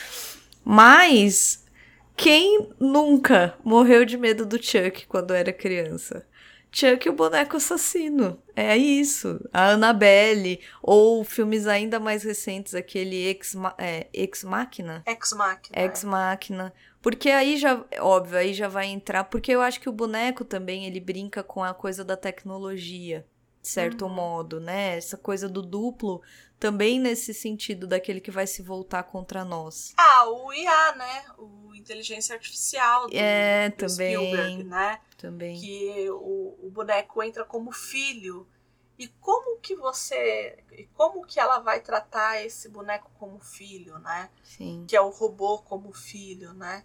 E que é um robô completamente devotado àquela mãe mas ela não tem como continuar com aquele robô, né? Porque para ela não é natural, né? E a gente cai sempre no caso do robô especificamente. É, eu sei que o Freud não fala robô, né? Porque robô também é um termo é, é um termo muito complexo porque é um termo que vem do tcheco, né? Que quer dizer hum. é, quer dizer escravo. Né? Robô quer dizer então, escravo. Sim, quer dizer servo, escravo, né? Então, ele foi criado, o termo foi cunhado numa peça é, chamada Rur, e, do Capek, e o termo em tcheco é, é escravo, na verdade. E a, ideia, a história era essa mesmo, é que os escravos ali meio que se rebelam. Então, e de novo, essa temática do martelo que vem martelar a nossa cabeça. Criei um martelo e o martelo vai me, vai me matar. Vai me matar. Uhum. É, que o Asimov sempre bateu. Falou, não, gente, tá errado. Isso, por isso que acaba existindo as três leis da robótica. É, enfim. É por isso do... que eu acho que tem, por isso que você falou do Asimov, que isso tá errado, mas é, é aí que tá. Porque isso, isso tudo às vezes acontece no, na nossa mente mesmo. Uhum. Né? A gente tem. É, não, é que o que. O lugar que ele coloca, né? Isso tem muito no eu robô, né? O lugar que ele coloca é. Nós não vamos. Porque sem, é, isso na chave do complexo de Frankenstein, né? Porque o Frankenstein. E aí, desculpa, vai o spoiler aí do século XIX. o, Fra o Frankenstein, ele cria o, o monstro e o monstro mata o Frankenstein, vai atrás de todo mundo e mata todo mundo e tudo mais.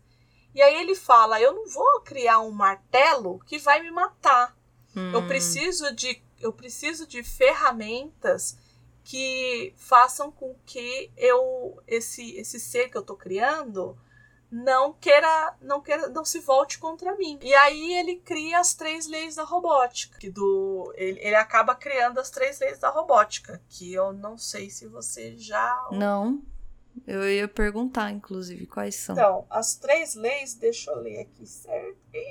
Não, é bom. Certinho. É bom. Um, um robô não pode ferir um ser humano ou, por omissão, permitir que um ser humano sofra algum mal. 2. Um robô deve obedecer às ordens que lhe sejam dadas por seres humanos, exceto nos casos em que tais ordens contrariem a primeira lei. Qual que é a primeira hum, lei? Que um não. robô não pode fazer com que o ser humano sofra nenhum mal. Terceira lei.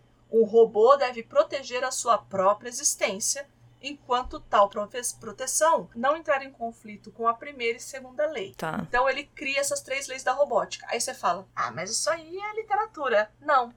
As três leis da robótica foram incorporadas na área de robótica. Hum. Então que ela incrível. saiu da literatura e foi para o mundo real. Não, e são leis, eu diria que são leis interessantes. Né? Se Tem querer. a lei zero também depois, mas enfim, que é essa coisa do, do bem-estar de todos e tal. Mas as três leis mesmo são essas aqui. É, não, e são aspectos extremamente interessantes da gente pensar, porque de fato existe o material em si, no sentido de que nós temos a tecnologia prática e tudo, mas existe o imaginário mesmo da nossa Uhum. psique. E o imaginário da nossa psique não tem, não conhece limites, gente. A gente e, e eu acho que é esse aspecto, esse é um aspecto muito interessante que não nos traz respostas, mas nos traz hipóteses para além de hipóteses é, de bate-pronto, no sentido do Uhum. porquê a Leda pegou a boneca da Helena, né? É, no- Ah, e a gente viu de tudo, né? Desde, ah, porque ela projetou as filhas. A gente viu de tudo, né? Dos motivos. E possivelmente. Não... É, e o interessante, eu acho que o que faz a obra ter ainda mais. É... ela reverbera muito mais por essas entrelinhas que ela cria, porque você uhum. você pode você pode criar hipóteses e nenhuma delas vai estar 100% certa, porque não, a ideia não é te trazer uma resposta. A vida não te traz respostas em geral. Então, é, é isso que me encantou. Da, no sentido da, da. Não só do livro, mas o filme também. Eu vi muitas críticas negativas. Tem muita gente que, que vai olhar o filme e dizer: ai, mas ele é um filme muito subjetivo. Uhum. Ele é um filme que não traz nenhuma resposta, o fim é, é dúbio, mas, é, mas é justamente isso que, que se propõe. a ideia é essa, a vida é um pouco essa. Você não tem resposta para as problemáticas da sua vida, você tem hipóteses. Uhum. Nem, das, nem do, do que concerne a você, você às vezes consegue descobrir. Então, aqui eu acho que trazer esses elementos é interessante por isso, porque a gente consegue ver como por exemplo, a nossa relação psíquica com bonecos ou autômatos nos leva a representações fílmicas muito curiosas que uhum. oscilam entre a Toy Story e Finch. Então tem esses eh, desde a representação do amigo até um filme de terror como Chuck, o boneco assassino, né? E eu acho que são mesmo esse tipo, eh, a gente entra nessas nuances que que são as nuances da nossa, da nossa mente, o quanto a gente consegue explorar, né? Dentro, é, explorar com, com, com, esse, com esses objetos. E aí, como você falou da crítica do filme, vamos entrar um pouquinho mais no, no mundo do filme? Vamos, né? vamos entrar vamos. no filme.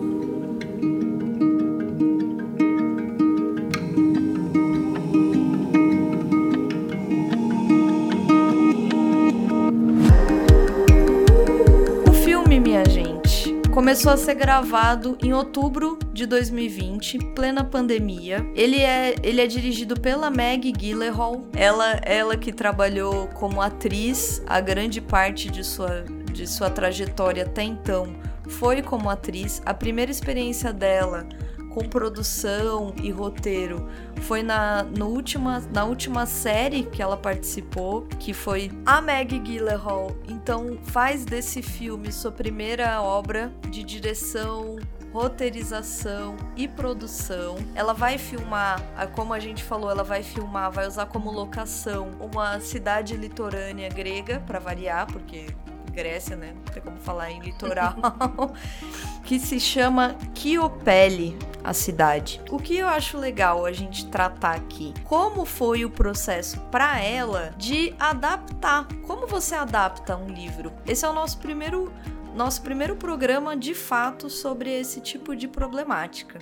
Uma coisa é você ler, a outra é transcrever isso cinema, cinematograficamente. Hum. Aí fomos lá, procuramos várias, é, várias entrevistas, fui, fui tentar achar para ver se eu encontrava em algum lugar ela, ela trazendo à tona.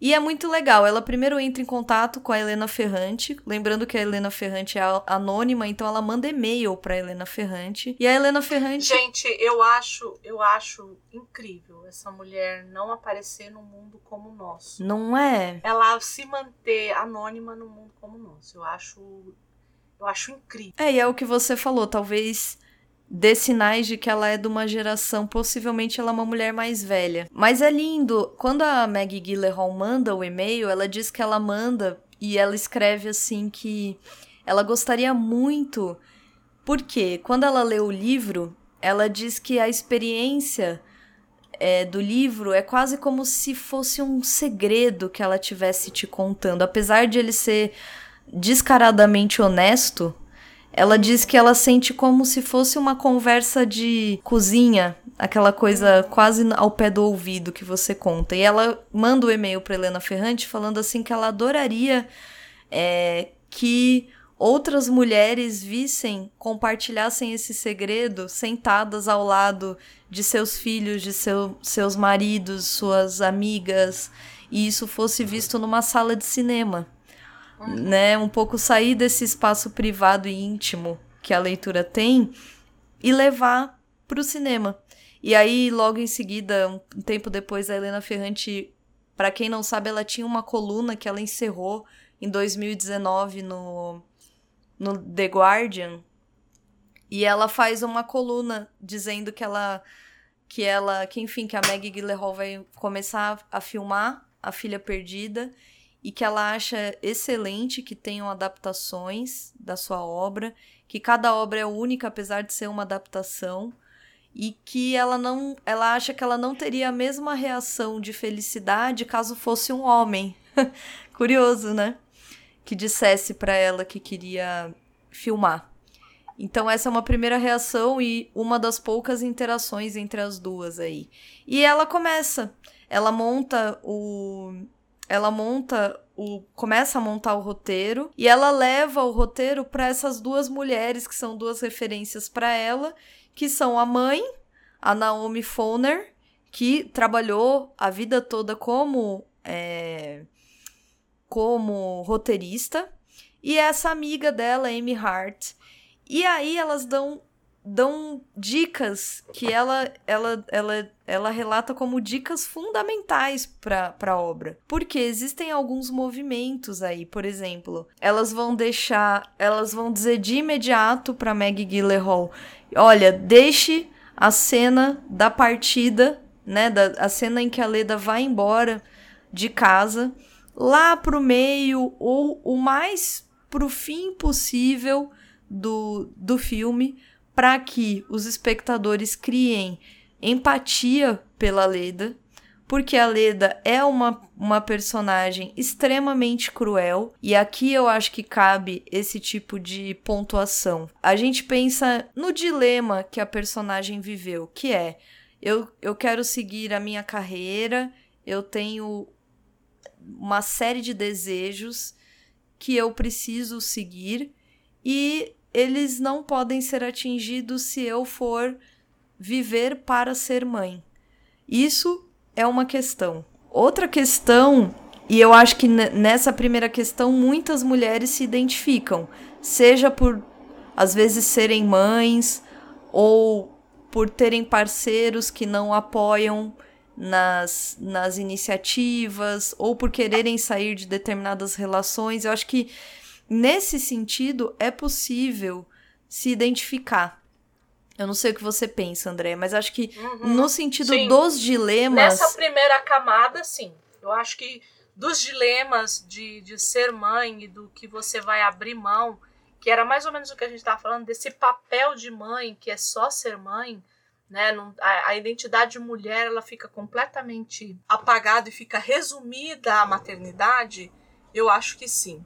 Eu acho que a gente consegue entender e muitas mulheres com certeza se viram nesse papel, né, nessa, nessa situação, né? É, eu, eu imagino que sim.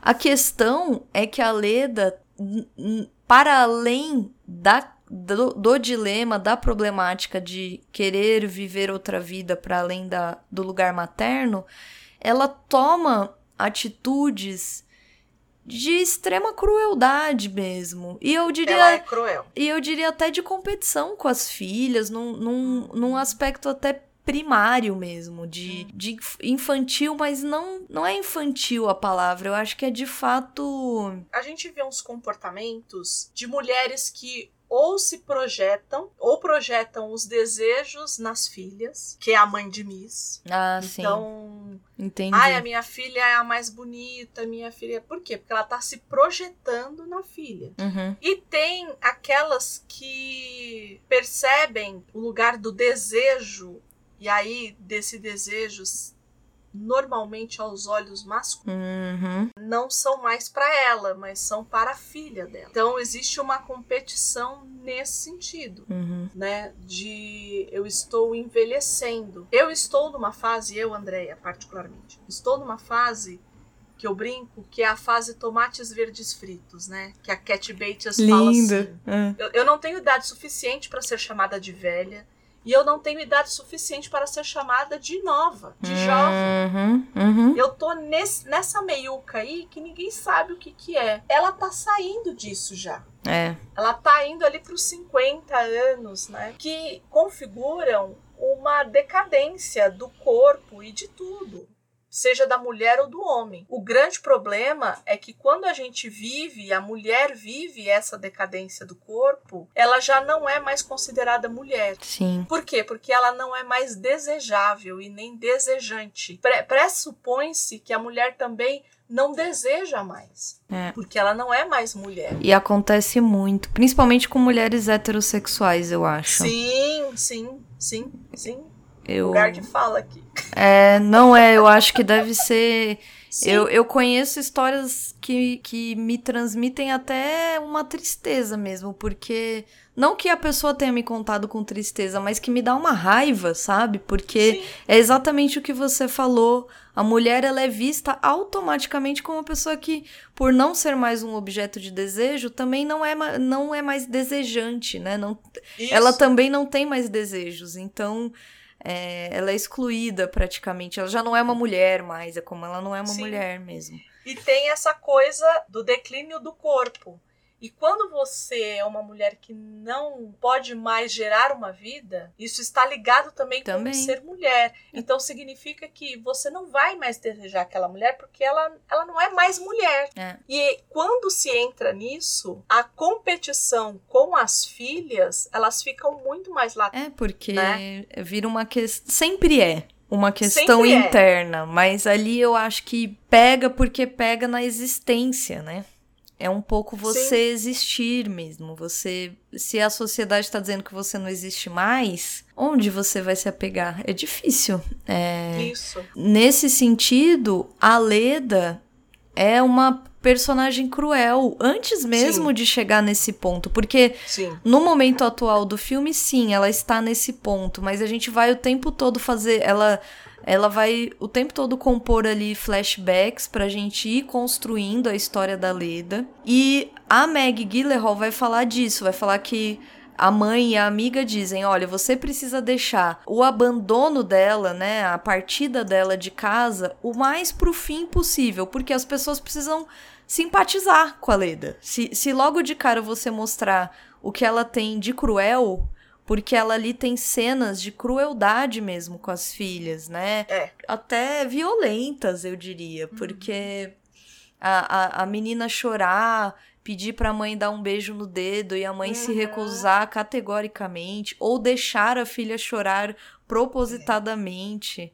É. é é, enfim, é, uma série de crueldades a, a coisa, ali. A coisa da boneca, de fato. A da ela boneca. roubar a boneca, uhum. ela saber que a criança tá com febre por causa da boneca e ela não devolver a boneca. Sim. Ela é uma personagem cruel, mesmo. Ela é cruel. É, muito, né? E isso para mim, assim, me afastou de um. é. É, eu acho que é, esse é o ponto do distanciamento praticamente categórico, porque é.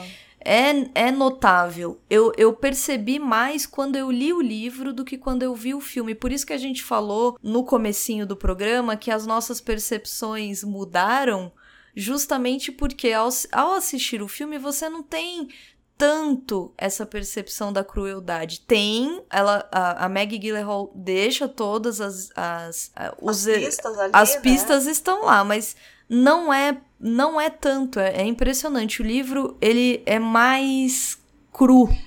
É, eu isso, acho. Isso.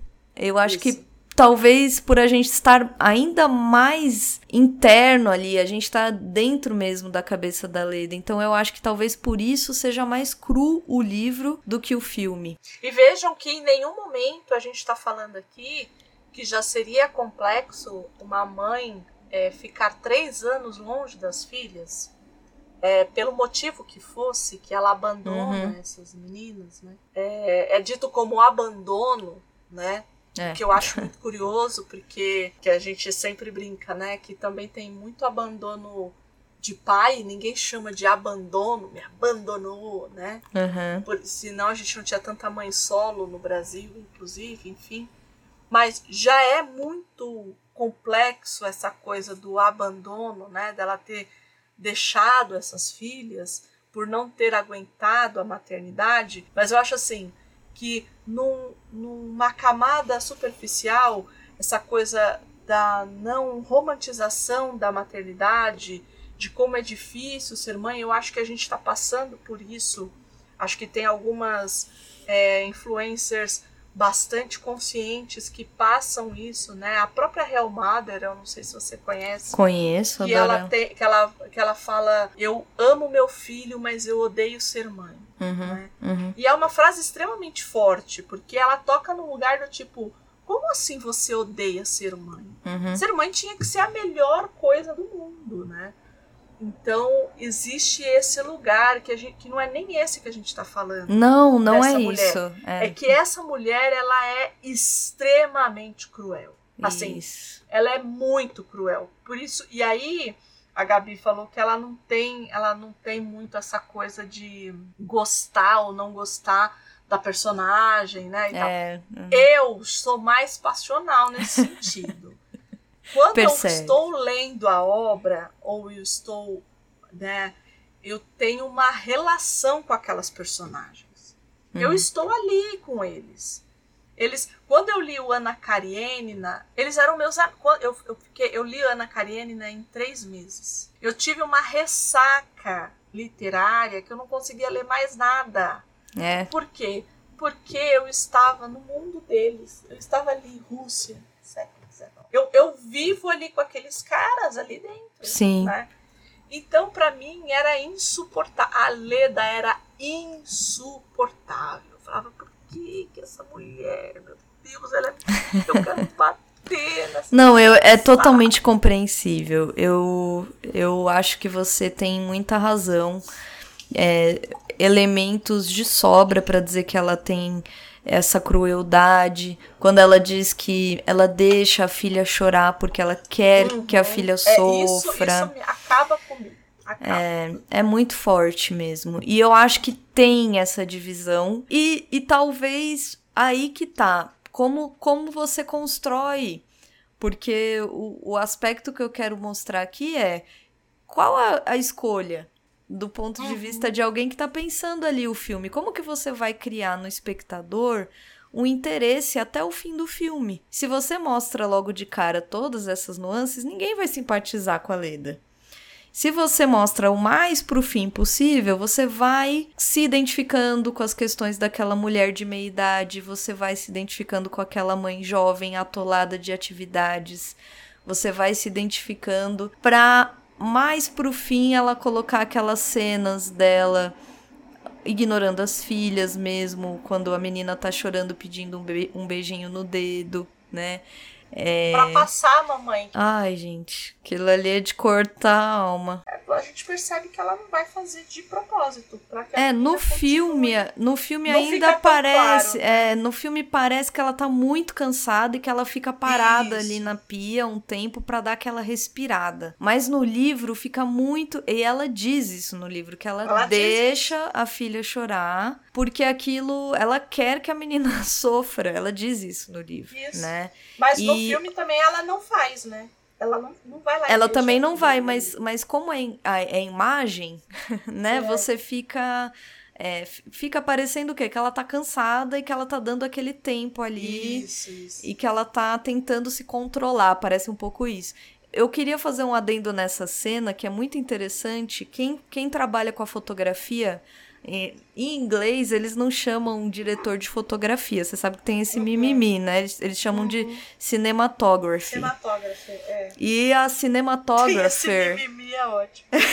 Gostou, né? É, a cinematographer, a diretora de, de fotografia do filme, é a Hélène Louvard. Eu não sei se ela é francesa. Nossa, Mas ela tem uma sacada interessante que é ela coloca nas cenas da, da fruta, quando ela vai descascar a fruta, ela coloca uma lâmpada. Porque qual que é a do diretor de fotografia? Ele vai trabalhar em conjunto com o diretor, ou a diretora, no caso, e vai dar a, o panorama técnico para atingir o, a mensagem que o diretor ou a diretora quer com aquela cena. Então ela vai dizer qual é a melhor lente para aquilo, vai dar dicas, tipo, e se a gente filmasse mais de perto, se a gente fizesse um close, e se a gente usasse a luz indireta, e se a gente colocasse determinada cor, é é a, a cinematografia que vai fazer isso. Então, qual é?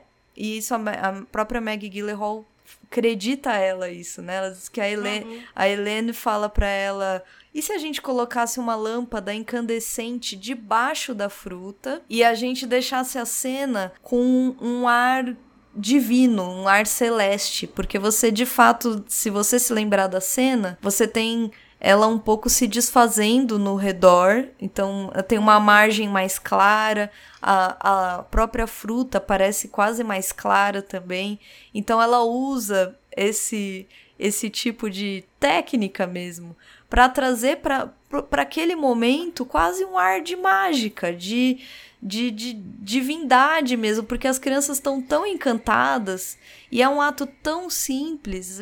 Quem não tem essas histórias em família, né? Uhum. Esses pequenos gestos da mãe, do pai, que a gente atribui com tanta é, ternura então, uhum. ela, ela deixa esse momento tão terno com, com uma, uma, um simples uso mesmo de, de iluminação, né?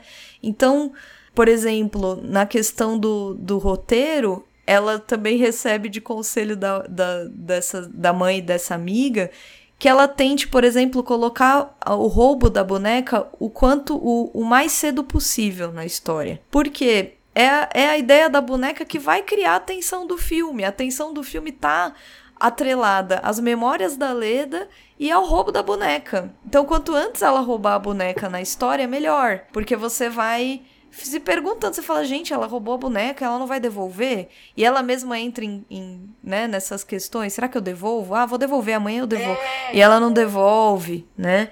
E ela compra roupinha pra boneca. Ah, gente, dodói, né? Dodói. É, do bem dodói, né? É, outra coisa que ela diz, que ela, a Nina, que é essa mulher que a Leda fica o tempo todo olhando, ela, ela escolhe a Dakota Johnson, que segundo ela tem um magnetismo, e de fato ela tem um magnetismo, mesmo nas cenas que ela aparece, ela é uma mulher que não é bem essa, não é bem o lugar do sensual no sentido físico, mas existe ah, uma... É nada, é porque ela fez 50 tons de cinza e eu acho, eu não achei nada disso. Então, Andréia, é isso que eu ia falar. eu não achei. Eu, eu posso dizer porque eu tenho lugar de fala. Lugar de fala. Não, ela é muito sensual mesmo. E existe um hum. magnetismo. Existe um magnetismo entre as duas, Entendi. propositadamente, que não é não é o lugar do desejo sexual, mas é uma coisa da libido no sentido mesmo é, do, do desse lugar do espelho mesmo, né? uhum. né? Da, do se enxergar ali e do enxergar essa sensualidade feminina que um dia ali naquele lugar da Leda, um dia ela já teve. Uhum, entendi. Então elas, entendi. elas se conectam, elas, elas, elas se atraem mesmo, né? É, é até meio dúbio para quem tem esse lado aflorado, quando você assiste, é nítido. Eu assisti e falei, gente, que curioso, porque até o jeito que elas se olham é, é diferente. A primeira fala da, da Nina pra Leda é: Nossa, eu gostei da sua. do seu maiô, uma coisa maiô. assim. É, e ela não tá dizendo só. Aquela frase não é só eu gostei do seu maiô. Aquela frase é muito mais. Elas. elas, elas... Ah, pra mim era só isso. Então, mas é. Deus. Mas a própria Maggie Gyllenhaal fala, ela fala, essa cena em que elas, prime a primeira conversa delas, eu tentei hum. fazer de uma forma, ela diz, ela diz, né, eu tentei fazer de uma forma que as pessoas sentissem uma intimidade que beirasse um magnetismo sensual entre elas. Que não é isso, não é isso. Ninguém tá dizendo que elas se atraíram, tá, gente? Não é isso que eu quero dizer. Eu acho que ela tenta trazer essa questão psíquica mesmo, psicológica Entendi. ali. Esse flerte que não é, não é que é, não é um flerte dela com a menina, é dela com ela mesma, dela com a Entendi. história dela, dela com um momento de é, vida. É, isso, isso existe. Isso em, em, varia, em, em vários momentos. Eu acho que mas no livro, inclusive, fica muito claro é, um, uma coisa que a gente acabou não abordando, que no, no livro é muito gritante, é essa coisa da, da origem da família napolitana, que ela enxerga naquela família ah, da é. Nina, uhum. que para ela é, é uma família grosseira, é uma família que é uma chucra. família como a dela, chucra que é uma família como a dela, que ela fugiu, porque a mãe dela era, era essa mulher napolitana, como a Rosário, como. E aí ela vê na Nina essa mulher que era ela, né? Mais elegante, mais. Exato. que se destoava daquilo ali. É, e, e ela, eu vi em mais de uma entrevista ela falando dessa cena. Ela gosta muito da cena que as duas interagem a primeira vez porque ela, de novo, usa esses closes. É outra coisa que eu acho forte no filme, mas enfim, ela usa esses closes. E, e ela pede mesmo pra Dakota Johnson, que é a Nina, né? Ela diz: Olha, eu quero que você esteja mesmo assim, como. É, não, não flertando, mas a fim de se aproximar dessa figura que te parece de uma mulher muito descolada, muito mais velha, muito sábia. É, e, e, tem esse jogo ali entre elas, que ela traduz muito bem. E o tempo todo, a Kelly, Kelly, Ca, Calliope, sei lá, Sim, que na verdade é Rosário, Rosária, né, no, fi, no livro. No livro. Quando ela se coloca, porque ela tá ali. Ela se Sim. coloca, ela quase que invade a tela mesmo do cinema. É quase como se ela fosse uma invasora. As duas ali estão praticamente encantadas uma pela outra e a Kelly o tempo todo invadindo aquele espaço, até imageticamente mesmo. Ela vem ali num canto e ela se impõe, ela, ela faz barulho, né, ali. Outro aspecto legal que eu acho ali é o tempo todo essa busca da Leda por silêncio, que é o tempo todo cortado. O, o silêncio que ela busca é o tempo todo cortado. O tempo todo você tem pessoas, a família estridente que chega, o momento que ela tá tentando assistir o filme, chegam aqueles meninos e fazem barulho no cinema, até no sentido de luz, né? No, no sentido visual, quando ela entra na, no, no quarto, a primeira Isso. vez que tá aquele farol e o farol acende o quarto. Então ela o tempo todo busca silêncio, paz e esse e essa paz e essa busca é o tempo todo interrompida. Eu acho que também lembra um pouco a, a vida, né? Essa o caminho que a primeira cena depois que ela cai na praia, que ela tá dirigindo o carro para ir para lá, ela tá numa estrada que a gente a gente sabe por ela, né? Porque a gente vê ela se movimentando muito, então é uma estrada muito sinuosa também, uhum. que já dá um pouco a deixa de que o filme vai ser o tempo todo esse caos, porque é, né? Não, não existem respostas. E uma coisa, um, um outro, outro elemento que eu adoro, e você, eu sei que você gosta também, que são as cores. Sim. As, a, a Leda, ali feita pela Olivia Colman, ela o tempo todo tá vestindo azul. Ou uhum. o, os objetos dentro do, da casa, do apartamento, ou da casa, não sei se é uma casa. É um apartamento, né? Que ela é, tá. É, tipo um apartamento. É tipo um apartamento, é. As cores são sempre azuis, né? Pra que que a gente usa azul? Todo mundo diz, ah, azul é de tristeza, é a frieza, é a cor azul do frio, né? É. Mas. É, ali, ali já tem, o, já tem a, a deixa de ser no litoral grego, né? Então a gente tem aquelas casas muito caiadas, né? De branco e tem aquelas pare... Aquela... aqueles batentes azuis. É. Então a gente já tem um, um aspecto que em tese poderia ser isso, mas é mais. É, ali eu acho que tem também essa.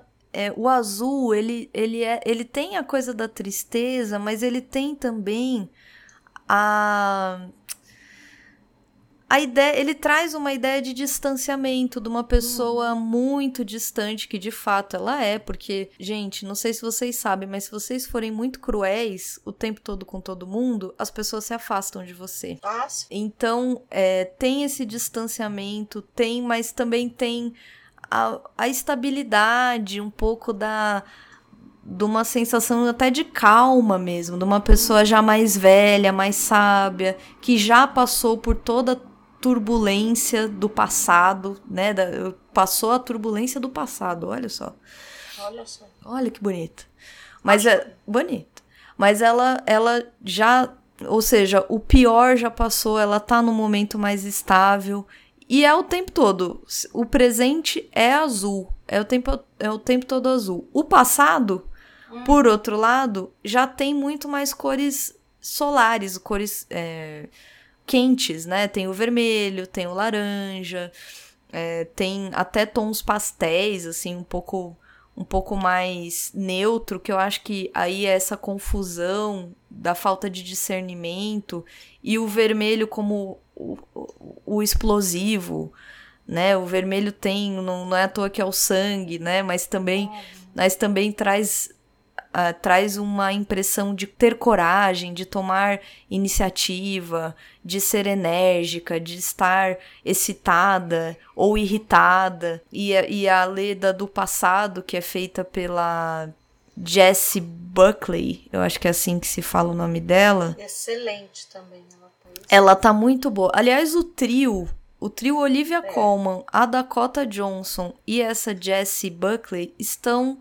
muito bem, porque são, é, de novo, é, é tudo visual. Então elas dizem muito com o corpo, com o olhar, com o gesto, né? Então eu, eu acho que as três estão encaixaram muito bem na.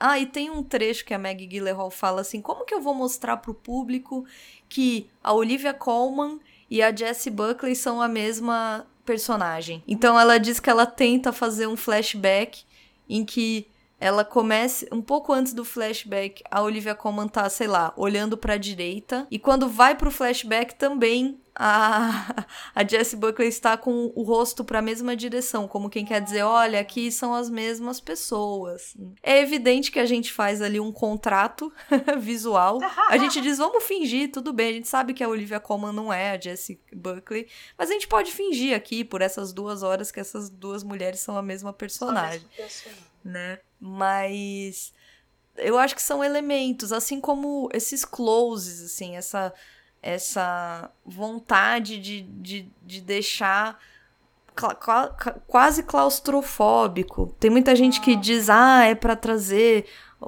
a visão da Leda, né, que é mostrar que é a Leda, mas eu acho que também é para confundir. Você não consegue discernir. Tem tem eu acho que o filme brinca o tempo todo com essa essa leitura complicada que que é a Leda. Sim. É, eu acho que é o tempo todo uma, uma personagem que tá tentando. É, a gente vai descobrindo quem ela é com o filme, e mesmo assim a gente não tem. É, não tem respostas. A única resposta que eu tenho para essa mulher é que ela é uma mulher cruel. É isso. Ela é uma, uma pessoa é. que é cruel. É, é, é isso. E que... Antes de ser mãe, antes de ser esposa, antes de ser mulher, é um ser humano cruel. E é, é cruel mesmo. E, e, e que precisa e que lida com esse tipo de consequência.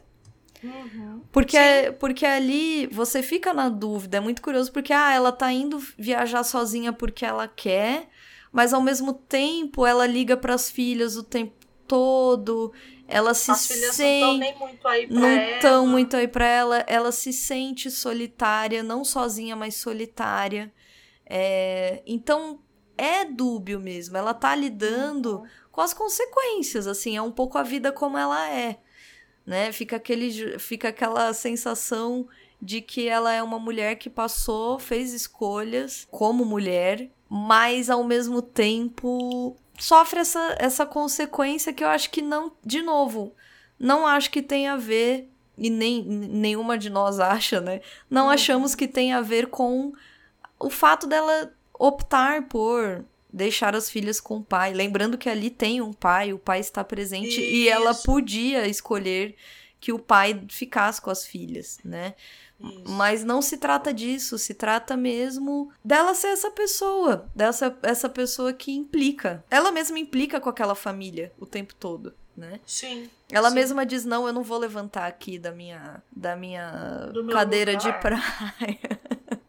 ela mesma implica com a família. Então ela não é ela não é mesmo uma pessoa fácil. Mas é isso, se quem tiver curiosidade, quem quiser dar uma procurada, é muito boa entre não é, não é entrevista, eles chamam de conversation. Tem Ah, esse, né? Entrevista. É ela com o Guilherme. Del Toro e eles ficam batendo um papo. É muito Ele legal. perguntou pra ela das coisas Perguntou. e ela respondeu. Respondeu. Então é entrevista. Tá bom. Então procurem a entrevista. Se vocês querem achar o nome em inglês, é conversation. Vocês não vão achar por entrevista, porque não tem lá em negócio. Faz assim, é, dá um page view pros meninos e eu ponho post. Porque quem tiver interesse, até pra ver ah, essas nuances, eu acho muito interessante a gente pensar para além, né, da história, para além do que, que a gente acha bonito no filme. É como essas pessoas pensam, como que elas vão transmitir isso. Exi- existiu uma engenharia por trás do que a gente estava vendo ali, e eu acho legal porque ela ela é um bate-papo mesmo. Ela vai dizer como é que foi difícil, como é que ela foi pensando, como é que ela foi articulando, como é que primeiro ela pensou toda uma história e depois ela teve que desfazer toda essa história pra para para transmitir como ela gostaria e como isso foi é, desafiador pra ela como diretora. É bem legal, é uma entrevista que te- tem uma hora e, e traz muita. Mas tem outras, tem inúmeras outras. Ela, ela dá entrevistas em vários locais, porque é, foi indicado ao Oscar. Ah, e- não, mas a, o Guilherme Del Toro eu acho que é a melhor pessoa. Eu também Gente, acho. olha, eu não conheço. Gostaria, gostaria, não conheço.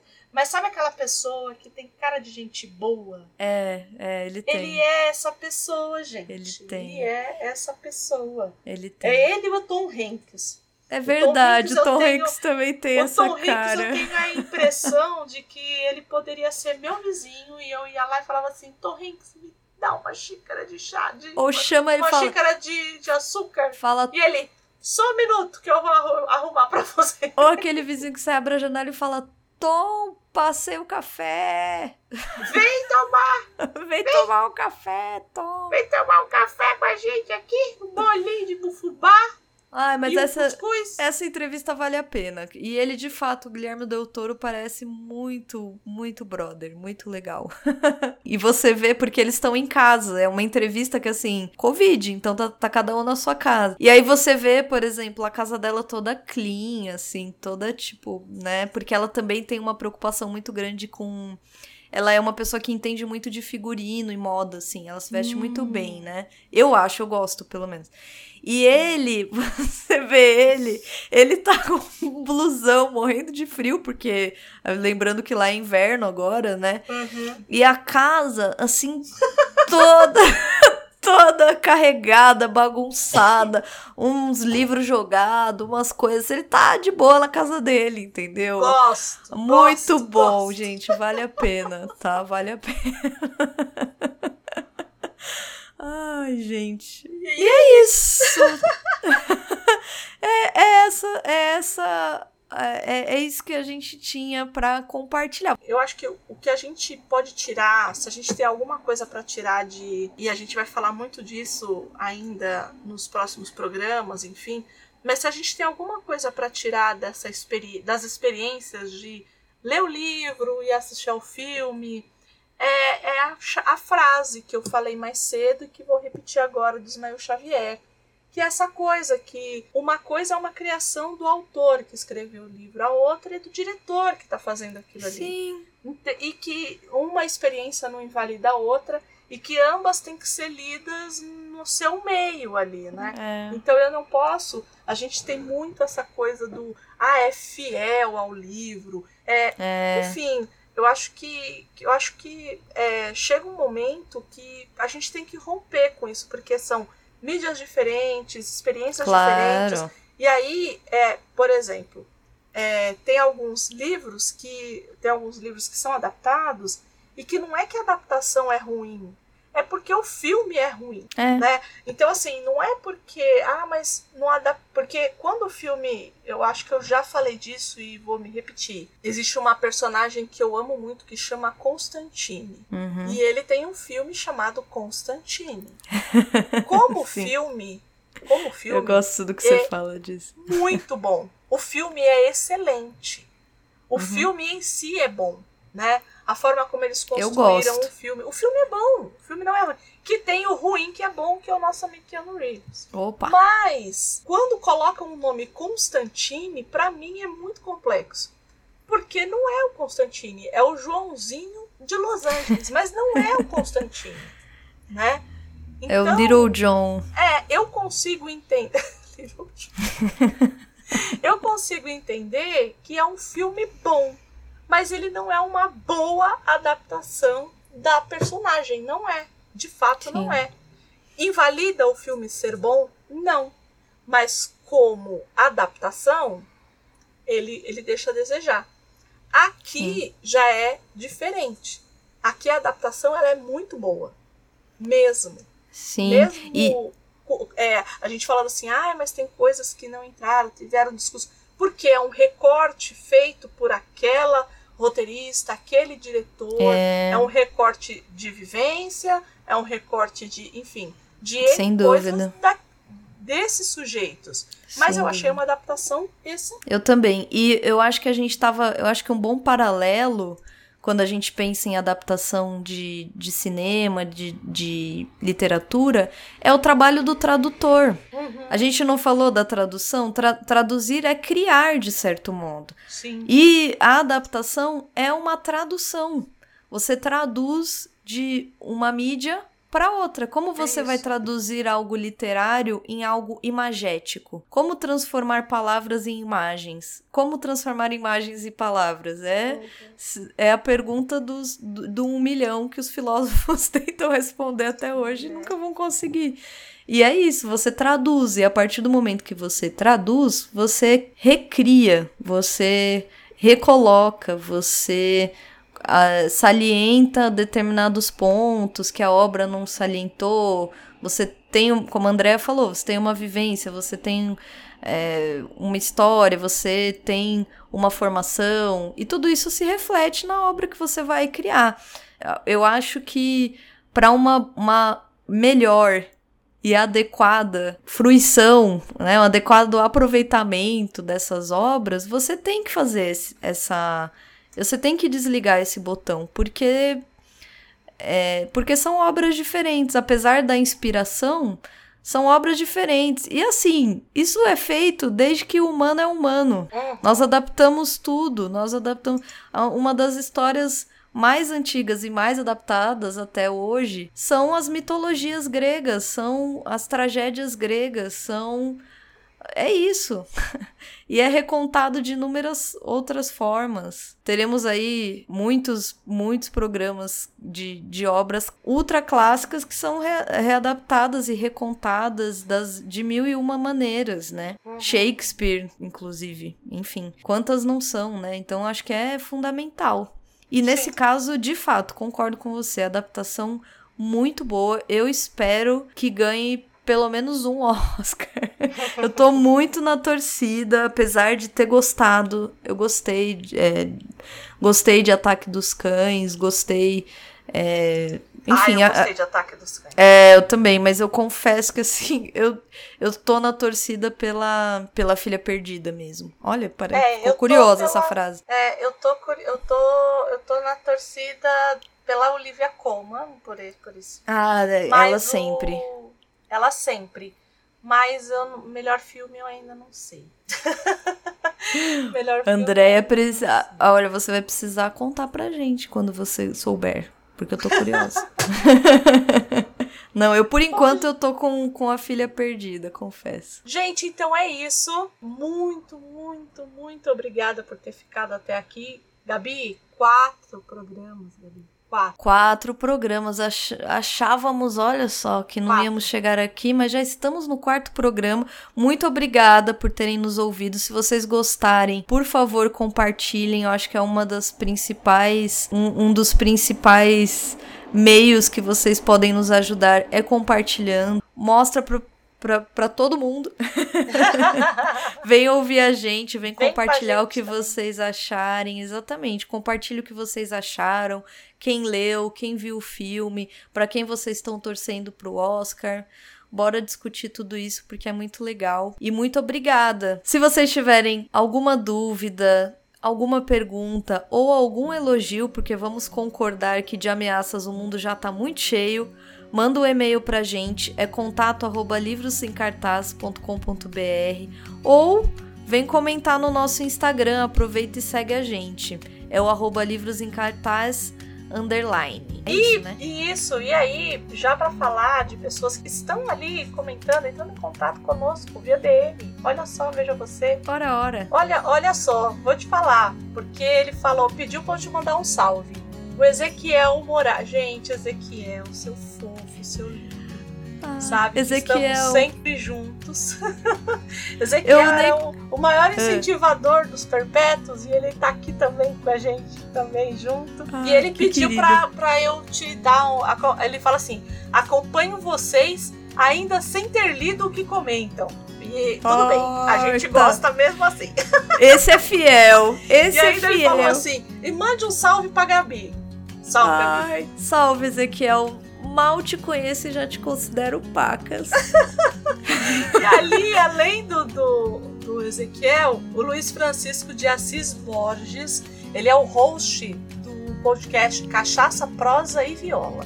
E ele disse também que tá Gostei acompanhando com a gente Do nome. e que tá achando muito legal. Ele ouviu o de, de- é, da Semana de Arte Moderna de 22 e que ele tá gostando muito. E aí a gente agradece também, muito obrigada pelo feedback. É para vocês, então digam mais, tanto comentando, se vocês comentarem, né, vai aparecer lá no CO2 lá com os meninos. Então, se comentou, mandou e-mail lá, ou então comenta lá também no Instagram que vai direto pra gente. Certo, Ana Gabi? Certo, vem conversar com a gente. A gente É. adora um papo, Opa, não é? opa. Só o Bruto sabe. Só o Eita. áudio bruto sabe. Opa!